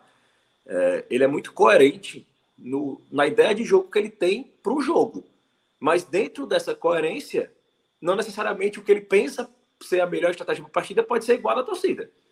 É, eu imaginava, tentando projetar o que o Dorival faria, que ele fosse com a escalação mais conservadora, com Bruno Pacheco e Michel Macedo, é, mais defensivo, já que contava com o resultado, podia perder de um, mas ele fez justamente o oposto, né? Ele, ele abriu mão dos seus laterais mais defensivos para privilegiar o Vitor Luiz e o Nino, assim, foi muito ofensivo nesse aspecto. Claro, se escorando através da volta do Richardson, tendo o Richard e, e, o Lindoso como opções ali no meio, que são opções mais seguras com, é, em comparação com os improv as improvisações que ele tinha que ter, estava fazendo, com o Giovanni, etc. É, então ele preferiu não dar campo, não recuar as linhas, jogar mais com as linhas mais altas no começo do jogo, para não levar aquele abafo, aquele sufoco inicial do Independente. Mas naquele momento aquilo não surtiu efeito. Assim, começou o jogo, o Independente veio completamente para cima. É, mesmo o Ceará com laterais mais ofensivos, eles estavam com as linhas bem baixas, mesmo o Ceará. É, muito por, um, por culpa do próprio Ceará, é, em erros no passe, naquele último passe para a jogada de transição. Assim, o Ceará sempre errava, assim, muito por nervosismo. Às vezes, passes simples, o Ceará antecipava o prazo, o jogador retardava. E naquele momento ali faltou muita figura do Vina. Naquele momento, o Vina é, é, parecia não estar tá compreendendo taticamente ali a importância dele, a posição. É, ele, ele que estava jogando sempre como referência no ataque, como um 9 mais enfiado. É, como as linhas baixaram, ele voltou a ser aquele jogador que vinha de trás, até mais atrás do que ele vinha que jogava na maioria dos seus jogos no Ceará. Então ele sentiu muito assim, ele é como se ele não entendesse a ocupação de Acho que o Léo caiu, né? É, acho que deu uma caída aí. Já Se sigo for, aqui, será? Ou a gente dá uma esperadazinha nele? O homem travou. Deu travado, pode ter dado uma queda de energia lá. É. Eu não sei como é que tá por aí, mas aqui Recife choveu, meu amigo. Cai logo energia, então. Mas vamos embora. Minhoca, pode ir, pode tocar aí a análise. Vou logo na sequência, né? É, eu acho que o Léo estava mencionando bem, assim, a, ele estava falando da questão do, do Vina, né? O Vina, de fato, teve muita dificuldade do, durante o jogo. Acho que até também pelos dois jogos que ele ficou de fora, ele estava voltando. A gente não tem muita certeza se ele estava fazendo um esforço. Pode ser que ele estivesse sentindo alguma coisa ali e fazendo esforço para disputar esse jogo a todo custo, né?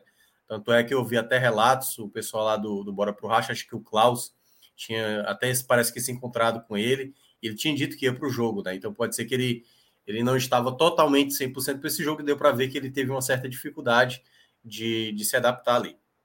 Agora, é, eu acho que o jogo, ele, como o Léo mencionou, acho que o primeiro tempo, por exemplo, os primeiros minutos do Ceará ficou um pouco nervoso, assim, não conseguia ter a bola no chão. Eu até, de uma certa maneira, eu esperava o Ceará ter, ter essa certa dificuldade. Ó, o Léo voltando aí. Tá tudo bem, né, Léo? Voltei. Aí, tá... tava, aí tava normal para mim aqui. Eu vi, eu vi pelo YouTube aqui que eu tinha caído.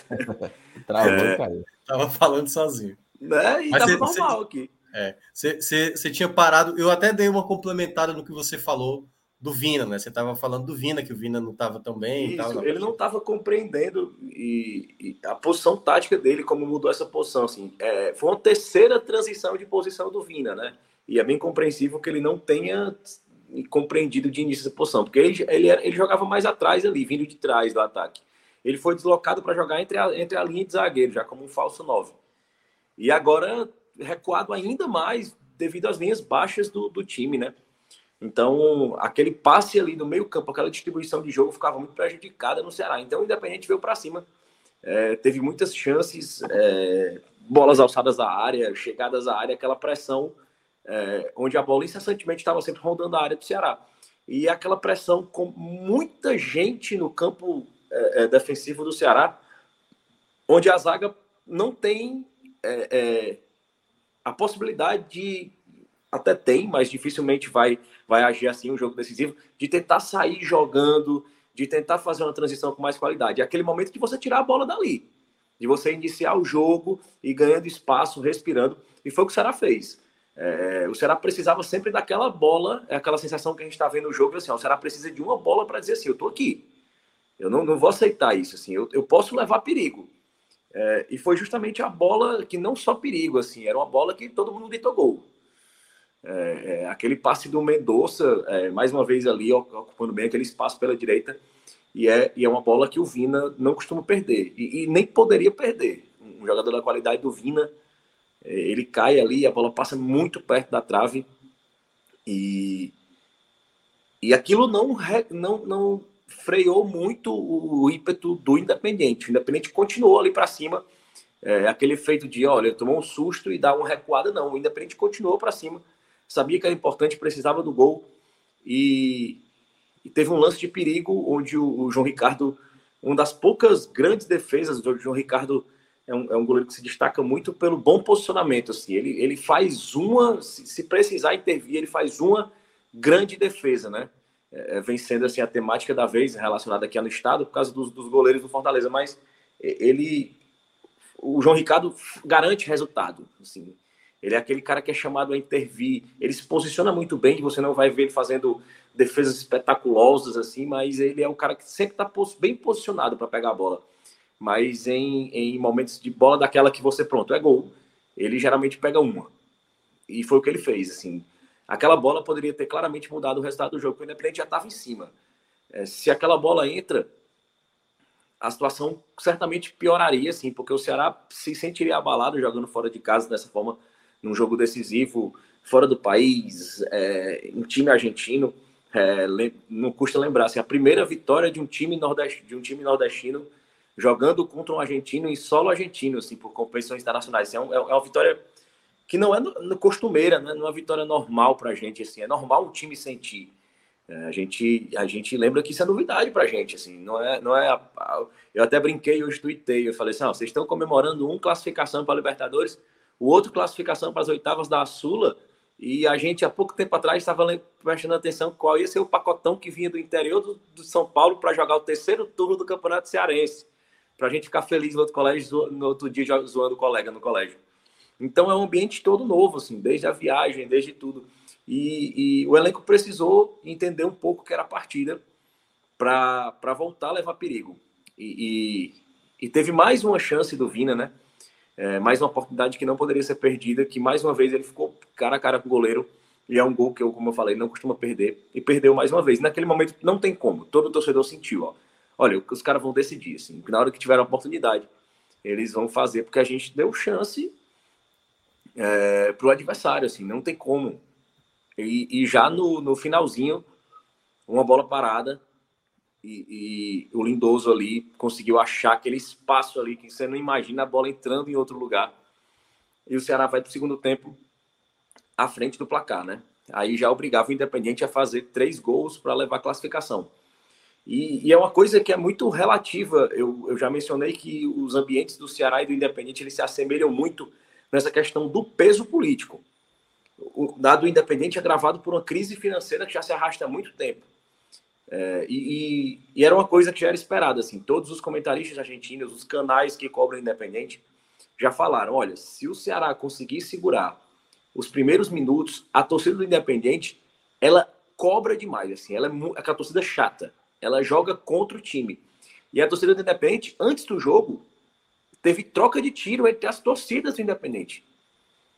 É, surgiram esses vídeos nas redes sociais do tumulto e as pessoas diziam: não se preocupem, assim, não tem nada com a torcida do Ceará. O clima é ruim entre a torcida do Independente entre si e depois, caso essa eliminação se concretize, vai ser pior entre eles. É, já circulavam imagens de jogos no Campeonato Argentino onde a torcida organizada do Argentino, da, da, do Independente, a Barra Brava, avançava, invadia o setor das sociais, porque os torcedores do setor mais caro do estádio protestavam contra a diretoria. Eles iam lá para calar a boca dos, dos torcedores, para eles não protestarem. Então era um clima péssimo. Então o Ceará precisava segurar isso. E com o gol, o ambiente se inverteu totalmente favoravelmente ao Ceará. Então no segundo tempo o Ceará já conseguiu soltar um pouco mais seu jogo. Assim, o Vina já tinha uma posição, uma, uma aparecia, aparecia melhor no jogo. O Vina conseguia conectar mais jogadas. É, apesar de bem abaixo do que a gente costuma, acho que eu acho que nem tanto devido à contusão, eu acho que mais devido ao ritmo mesmo, que vinha parado. Mas o Ceará no segundo tempo fez, fez um segundo tempo ainda mais seguro taticamente. Assim. Eu acho que o Ceará dominou mais a situação, teve mais calma, teve mais paciência. E ali o Independente é aquela, aquele diagnóstico claro, né? Quando o time não está conseguindo é, é, na jogada, no, no, pé, no pé até pé, conseguir criar jogadas, né? O Independente começa a alçar a bola na área. E por ali fica, os zagueiros ficam em vantagem. A gente viu isso aí várias vezes acontecer esse ano. Então, o Independente alçava bolas à área, o Ceará rebatendo e conseguindo sair numa transição, é, levando algum perigo, algumas jogadas para o Independente. Mas a, a, a, até a jogada que culminou no, no, gol do Mendonça, um passe muito feliz do Eric. O Eric que não tinha gol nem assistência, agora tem gol, tem assistência, né? É, o Eric entrou, entrou bem. É, também e a gente, e a gente não, não, não tem como não considerar assim o momento que entra, né? O jogador entra no momento onde o time está ali para segurar o resultado, para ser inteligente. Você via muitas vezes o Ceará tinha uma bola recuperada ali no meio campo, onde o Independente estava mais presente no seu campo de defesa. O Ceará ali optava por tocar a bola para trás, recomeçar a jogada.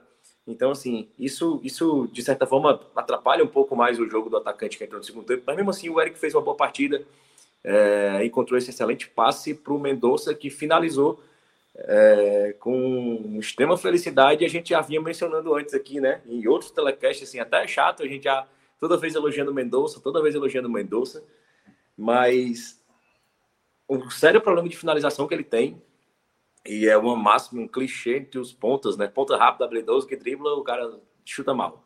Esse jogo e... mesmo, hoje ele conseguiu um chute Não, horroroso. Exatamente, deu um chute horroroso. Mas aquele, aquele segundo, segundo gol, eu já tipo, eu contei aquela bola para fora. Quando é. eu vi é. que entrou, chega, é, foi esquisito. Golaço.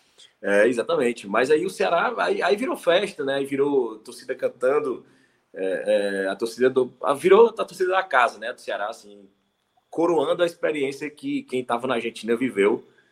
E tem um vídeo sensacional nas redes sociais do clube, dos, dos jogadores cantando os cantos da torcida dentro de campo. É, foi aquela festa que vai. Buenos Aires hoje vai ficar pequena. Hoje é, é, é o dia. É um feriado nacional lá, um, um, feriado cívico na Argentina.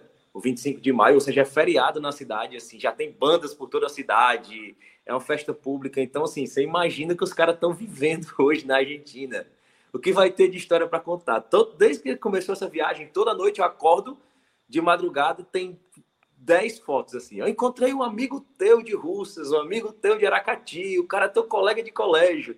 E a galera vai se encontrando assim, e é, e é virou uma grande capital do Ceará lá, Buenos Aires, e hoje à noite vai ser vai ser inesquecível para quem está lá. Lugar não vai faltar, né, para ah, hoje. De jeito nenhum. Minhoca tinha começado a, a, a, análise do jogo, complementa aí a tua análise. Pois é, Cláudio. Aliás, aproveitar aqui antes de começar, mandar um abraço aqui para o Bruno Craveiro, que está aqui vendo. Aliás, ele ontem eu participei do Vozão Cast, viu, Léo? E ele disse que queria ver você entrar na live hoje, tocando terror, bebendo cachaça, muito louco. Eu vi, Mas... eu vi, eu, eu, ouvi hoje a live de ontem. Eu ouvi a voz, eu tava só ouvindo, né? Fazendo as coisas quando eu vi o Minhoca. O Minhoca participou. Cara, o, o Bruno é, tem lugar de fala para comentar sobre o assunto. Porque eu acabei de ouvir a live do Vozão Cash. Tiago, assiste, Minhoca. A live do Vozão Cash. Ah. O amigo Fernando Aguiar tá, sabe, estilo Fernando Vanucci. Meu Deus. Itália. África do... Itália. Naquele naipe. Tote. Não condeno, não condeno. É, aí eu falei, pode, Fernandão, tá bom. E a galera do chat, ele, eu tenho uma coisa a falar sobre o Richardson. E a taça do vinho assim, tá, tá lindo, tá uma delícia. Sensacional. Depois eu, vou, depois eu vou ouvir, depois eu vou ouvir. E vou tentar ver, né? Aliás, que é, com imagem eu acho que deve ser mais, mais sensacional. Muito melhor. Mas vamos lá. Pois é, a partida, como eu estava dizendo, né? O primeiro tempo do Ceará, Cláudio, é, teve ali, primeiramente, um susto do Ceará. Acho que não, não, tem, não conseguia ter a bola, muitas vezes fazia essa bola longa, o que também, de uma certa forma, era uma certa inteligência. Claro, ficasse só ficasse naquele jogo ia ser um problema. Mas eu acho que o Ceará faltou um pouco mais de pressão em cima, sabe? Atrapalhar, que conseguiu fazer isso na metade do primeiro tempo em diante. É, nos primeiros minutos, o Ceará teve uma certa dificuldade na saída. O Nino, por exemplo, lá direito, era um lado, né, que acredito, eu não sei se o, o Independente estudou isso, mas o lado do Nino, como não começou com o Michel Macedo, era o lado mais vulnerável, então tinha uma certa facilidade. E uma coisa que eu achei que o, o Dorival ia fazer e acabou não fazendo, eu acho que talvez teria sido melhor o Richardson ter começado pela direita, exatamente para proteger esse lado mais esguarnecido, né? mais exposto que o Nino acaba possibilitando. Às vezes o Nino também não, não tenta dar muito bote, o Nino é mais de cercar, ele não é de recuperação de bola às vezes. Ele até conseguiu o ataque, teve uma, por exemplo, uma jogada no primeiro tempo que o Richard dá um passe errado e o Nino já tinha passado, gerou um buraco enorme e toda vez que o, o Independente atacava, atacava com muita gente, gerava alguns sustos. Mas quando você olha no primeiro tempo, Cláudio, o Ceará foi que chegou. As três possibilidades que o Ceará teve no primeiro tempo foram as três possibilidades mais perigosas do jogo. O, o próprio, o próprio Vina perdeu uma chance inacreditável. A jogada foi muito bem tramada, né? Eu tinha falado na transmissão da rádio, antes da bola rolar, o Renilson me perguntou.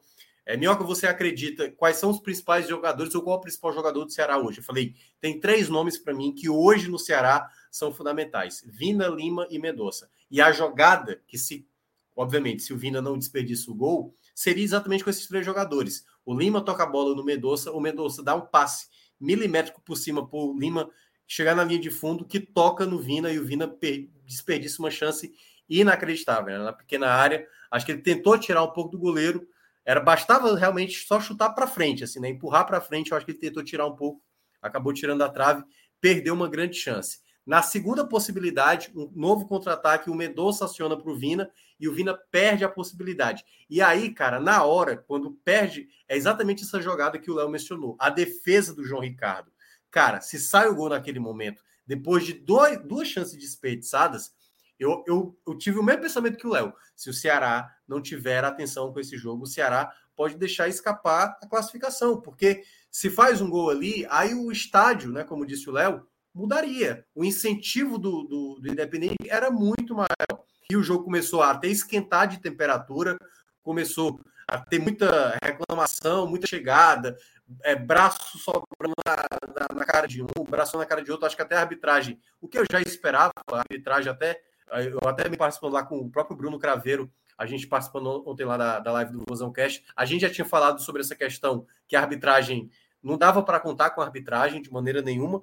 E o Vina até tinha tomado um amarelo durante o primeiro tempo, né, em um determinado momento, e era o jogador que mais me preocupava, porque o Vina muitas vezes ele gosta de reclamar. E para esse jogo eu tinha destacado em vários momentos, falei isso aqui no nosso Raiz da segunda-feira, não pode de maneira nenhuma dar pretexto para o árbitro lhe expulsar, ou simplesmente o adversário crescer, bater uma falta rápida, tinha que estar atento durante o jogo inteiro. E aí, quando o Vina tomou o amarelo, foi o primeiro jogador que me preocupei e que daqui a pouco eu vou até falar sobre isso, que foi exatamente o que aconteceu na reta final. Uma falta que aconteceu, que até o Dorival reclamou de maneira é, ali bem. É, eu acho que até realmente era uma chegada para um amarelo.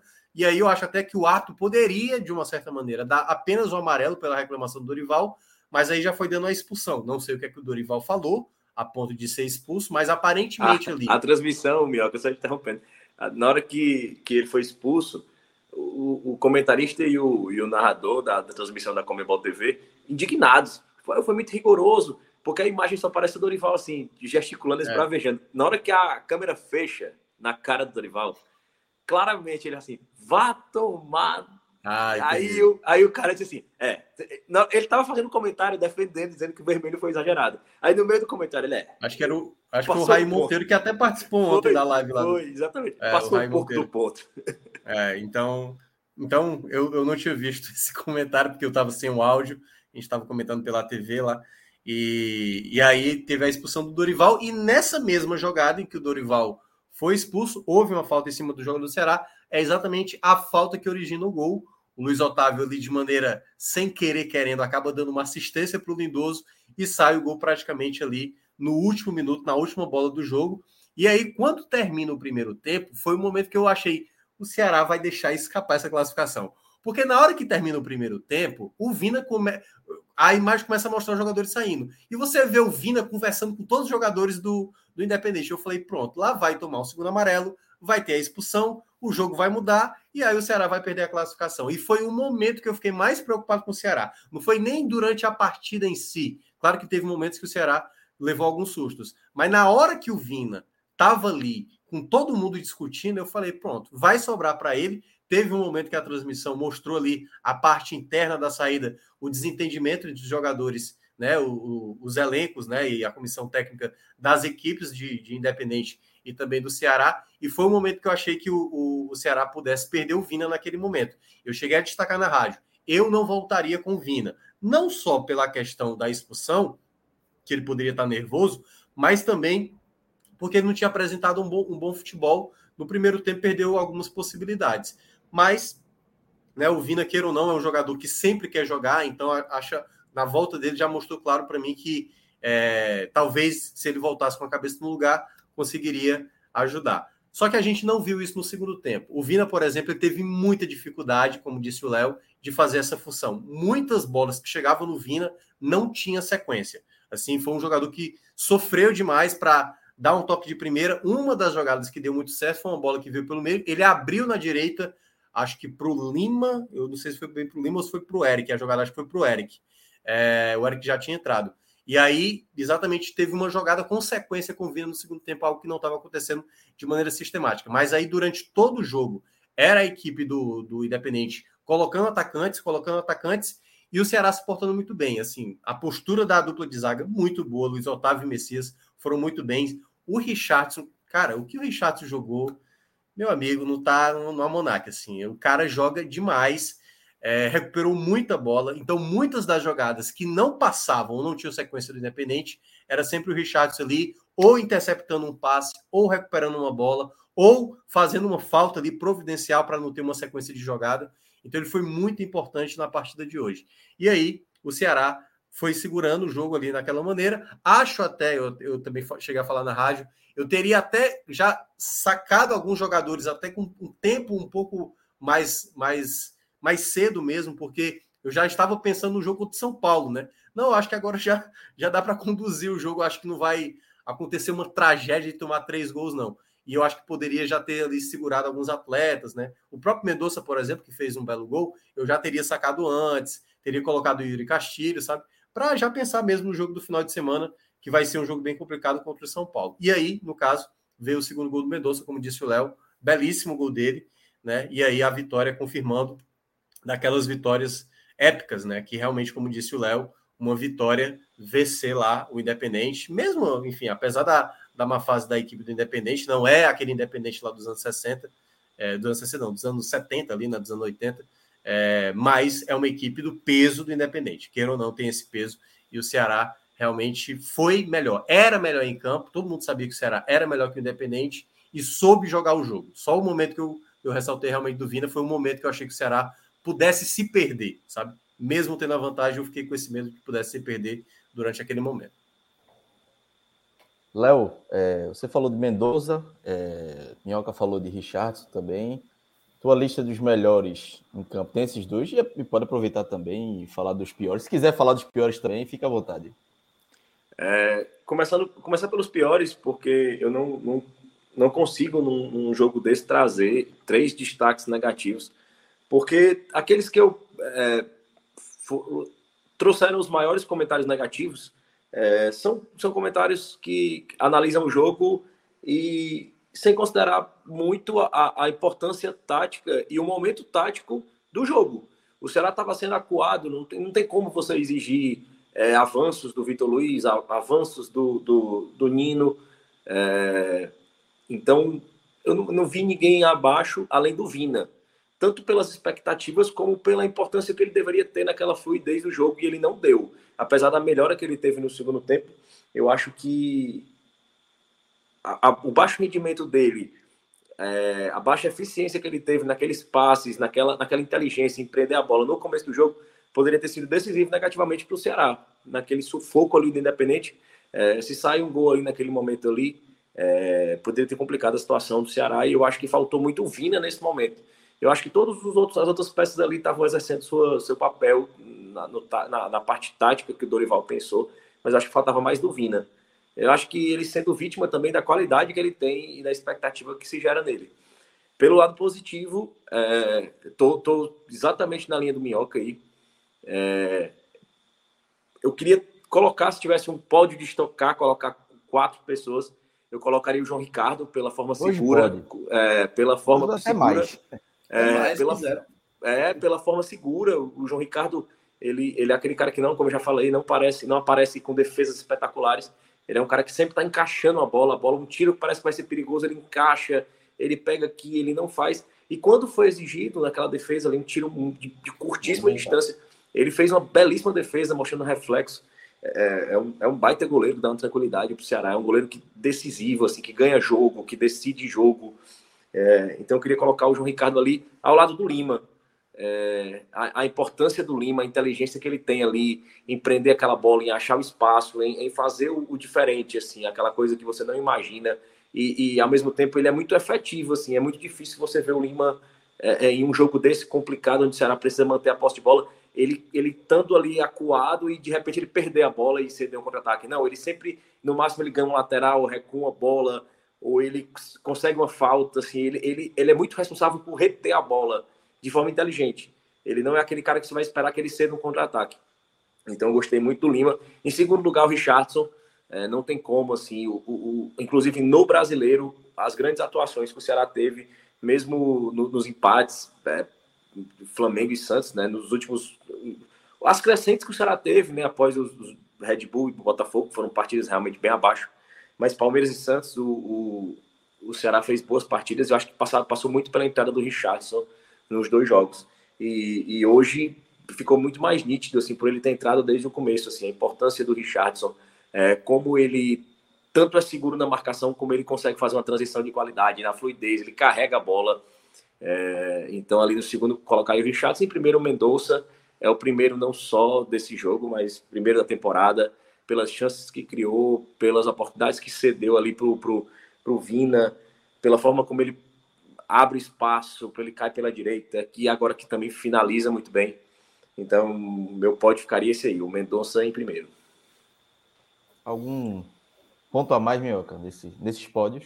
É, é só, só abordar um pouco desses jogadores, né? Eu acho que basicamente também seriam os meus, assim, mas assim, começando pelo negativo, acho que o Vina, como eu falei, né? Pode ser que ele não, não estivesse 100%, né? Ele, talvez ele estivesse 100% querendo jogar o jogo, talvez, mas não estava totalmente 100% porque ele não jogou os dois últimos jogos.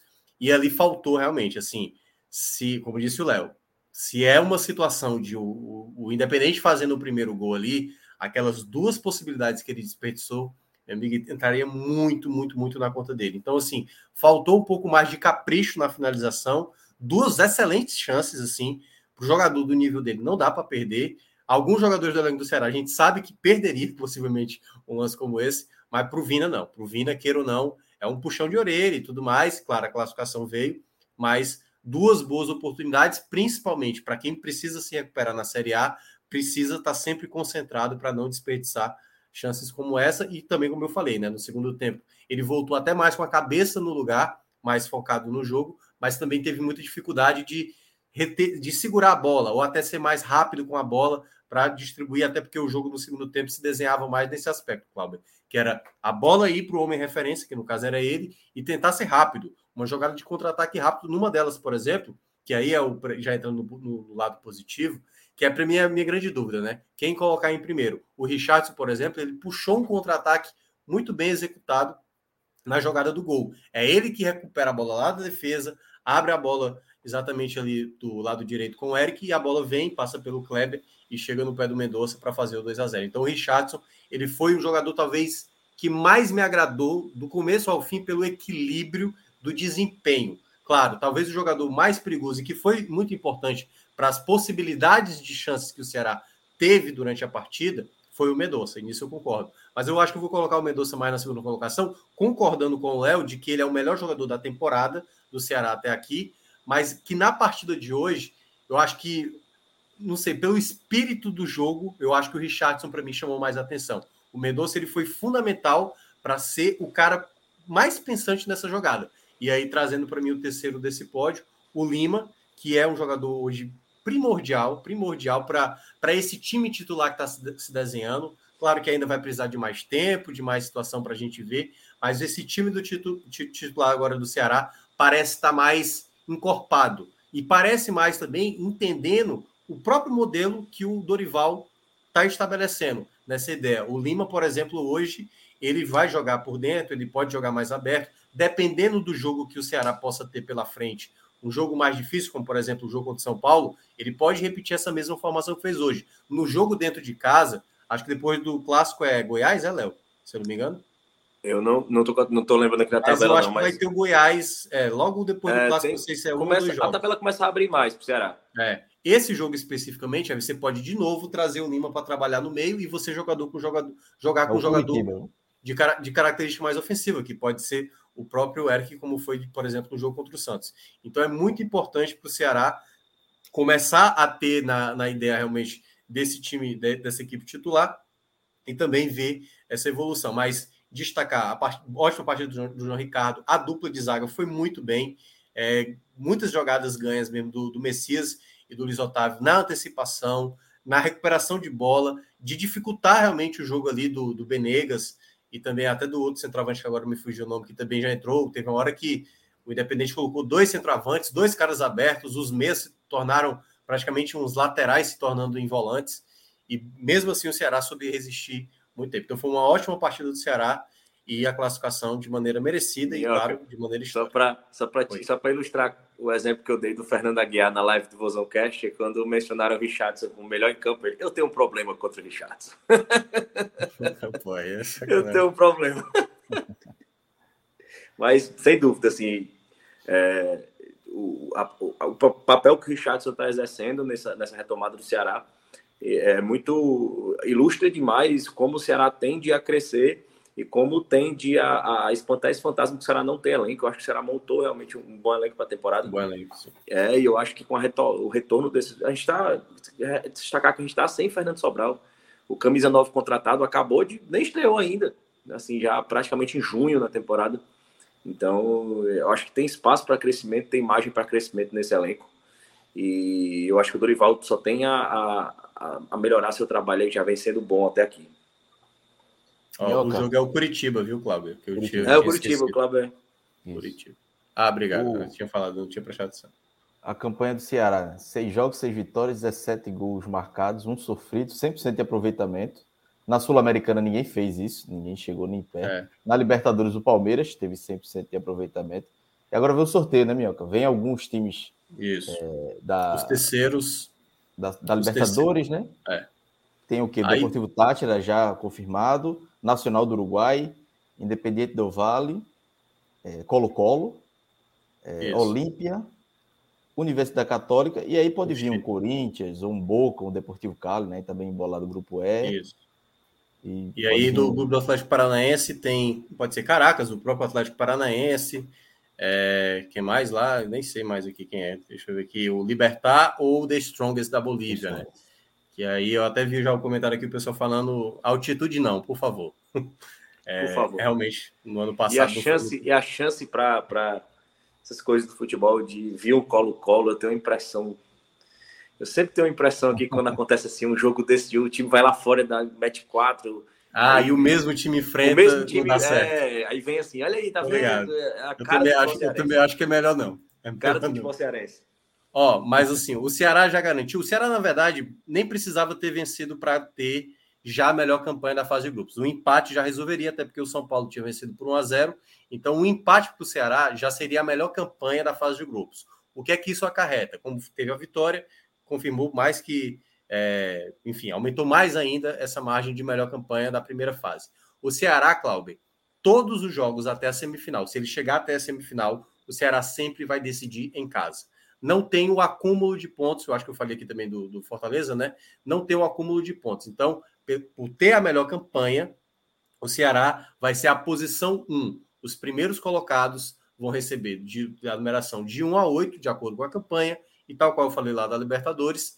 Os terceiros colocados da Libertadores vão receber a numeração de 9 a 16. Então, quanto menor a numeração, e no caso o Ceará vai ser o número 1, você vai ter o direito de jogar como mandante no jogo da volta. Então o Ceará já sabe, jogará de mandante na volta nas oitavas, se passar, será mandante na volta nas quartas e se passar, será mandante na volta da semifinal. Ou seja, sempre vai decidir na Arena Castelão, é, vai ter né, esse fator decisivo a torcida a seu lado. E aí, como você falou, né, nesse exato momento, o Ceará é o primeiro, o São Paulo é o segundo, o Atlético Goianiense é o terceiro, o Internacional é o quarto, o Lanús o quinto e o Santos o sexto, dentre esses primeiros já confirmados. Os terceiros colocados, o Independente Del Valle é o número 9, o Olímpia o 10, o Nacional do Uruguai é o 11, o Colo-Colo o 12, o Deportivo Tátira é o 13 e o Católica é o 14. Desses adversários, um palpite, eu acho que o Tátira seria o melhor adversário. Eu acho, assim, claro, tudo é na base da suposição, né? Eu acho que seria talvez o, o adversário mais, mais acessível para o Ceará. Tem um outro componente, que é você enfrentar um adversário que tem um peso é, nacional, assim, na América do Sul e tudo mais, que aí torna o jogo mais valioso. Claro, se torna um adversário mais complicado, que é um adversário de peso, como o Ceará já até eliminou o Independente, mas é, fica também assim, uma classificação em cima de uma equipe mais tradicional se torna, obviamente, uma classificação mais épica também. E aí, enfim, vai depender dos, adversários que saírem aí no, no sorteio da sexta-feira. Lembrando também que já vai sair o chaveamento, né? Já dá para saber quem vai enfrentar nas quartas, na semi até a final. Ô, Minhoca, e os times da Libertadores também, né? O Ceará, mesmo pegar um time vindo da Libertadores, decide em casa, né? Na, na sequência aí dos mata-matas. Isso, No- isso. Os times da Libertadores todos vão jogar como visitante no jogo da volta. Então a preferência sempre é para as equipes da Sul-Americana com o mando no jogo da volta das oitavas. Ou seja, Léo já pode se preparar e se organizar para o jogo da volta aí da, do mata-mata, né? Vou já fazer o pedido para a patroa aqui. Ou tá- tá- até para ida também, né? Uma viagem É, para ida, para ida. A ida e a volta. planejamento. Ah, não consegui ir para Buenos Aires. Vamos ver se a gente pega aí um, um- um nacional aí para ir para Montevidéu. Um e- mês. Um mês. Um mês. Dia Dá pra 29 preparar. de junho, pode ser dia 30, pode ser dia, dia 28 de junho, né? Mas está marcado ali 29 de junho e depois no outro meio de semana, que tá para o dia 6. Dia 6 de julho, 5 ou 7 ali também. Tem Pra outra coisa, é, tem outra coisa marcada para esse dia. Tem outra coisa marcada para o dia 29 de junho, minhas férias, meu amigo. Eu mereço. Olha aí, então Pinga Pinga pronto. o texto rapaz. Já faça isso. Eu já torno na viagem. A patroa não fica nem sabendo que entrou. Já faça isso. Deu A questão é que para Venezuela não é tão legal, mas assim, É, mas a gente vai. mas vai, né? É para conhecer um negócio diferente, dá para o cara ir. É. né? O Ceará vira só uma desculpa ali para ir. Exatamente. Para o jogo.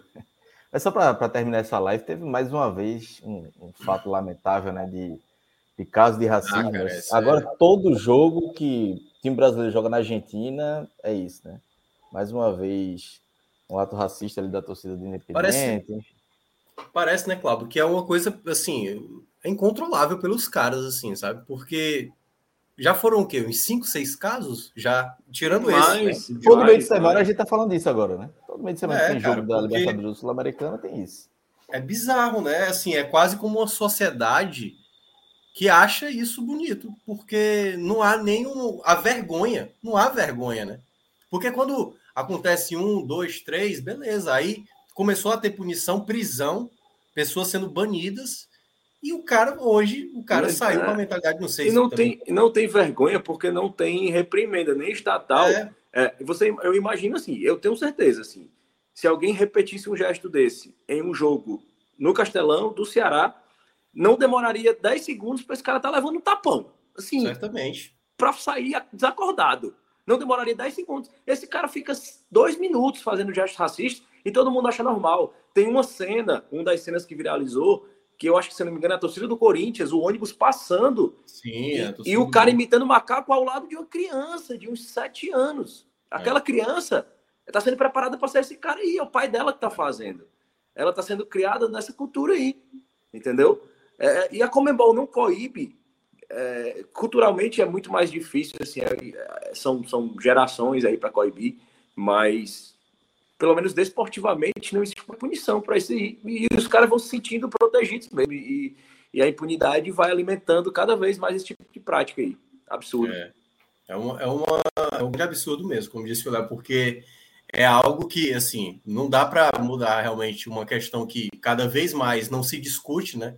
Eu até vi uma reportagem falando sobre isso, que acho que foi no, no Esporte Espetacular. Na Argentina não se debate isso. Não se, não se debate.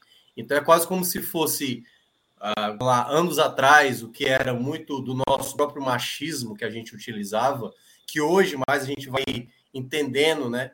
É, certas coisas que a gente passava do limite, e aí a gente foi tendo um pouco de consciência, entendendo que isso machuca alguém, isso ofende alguém, isso é criminoso, né? Você desprezar uma pessoa por conta da cor de pele, enfim, por conta, enfim, da sexualidade, do que, é, do que quer que seja, e aí isso parece que não é debatido na Argentina, isso simplesmente é ignorado. E aí não tem como. Hoje, como disse o Léo, se acontece uma situação como essa, não tem, não tem como o pessoal aceitar. É, todo mundo sabe que hoje o esporte, de uma maneira geral, é para todo mundo. É para todo mundo. Por exemplo, o Ceará, nesse ano, pela primeira vez, se, manifesta, se manifestou a causa da exatamente do pessoal do LGBTQI. Eu sempre esqueço a, a pronúncia certa. Mas é, foi um marco, por exemplo, porque o Ceará era muito cobrado disso. A torcida comemorou, também... a torcida comemorou, assim, teve Exatamente. textos emocionados de, de Isso, porque, de colegas. Não, é um clube de massa, cara, que tem diversos tipos de pessoas, da pessoa de classe mais alta, da pessoa da classe mais baixa, de, de, de qualquer ser humano. O futebol, ele não é restrito, mesmo sendo uma coisa cara, mas no nosso, no nosso, no nosso país, até acessível para alguns, porque se faz promoção, se faz ali o, né, os clubes tentam fazer o máximo para tentar atra, atrair o torcedor. Você é sócio, aí você não paga entrada, mas mesmo assim, isso eu acho que é uma coisa que tem que ser cada vez mais alimentada. Os clubes têm uma, uma responsabilidade social. De por mais que não é bandeira que muita gente confunde com a bandeira como se fosse de um partido, não, é uma causa social. Isso é uma coisa humana, é uma coisa que a gente precisa sempre trabalhar e que infelizmente na Argentina a gente vai ver de maneira recorrente, né? Uma e o futebol, e o futebol, Minhoca, é tão de todos que uma das pessoas que estavam imitando macaco no estádio hoje era um cadeirante.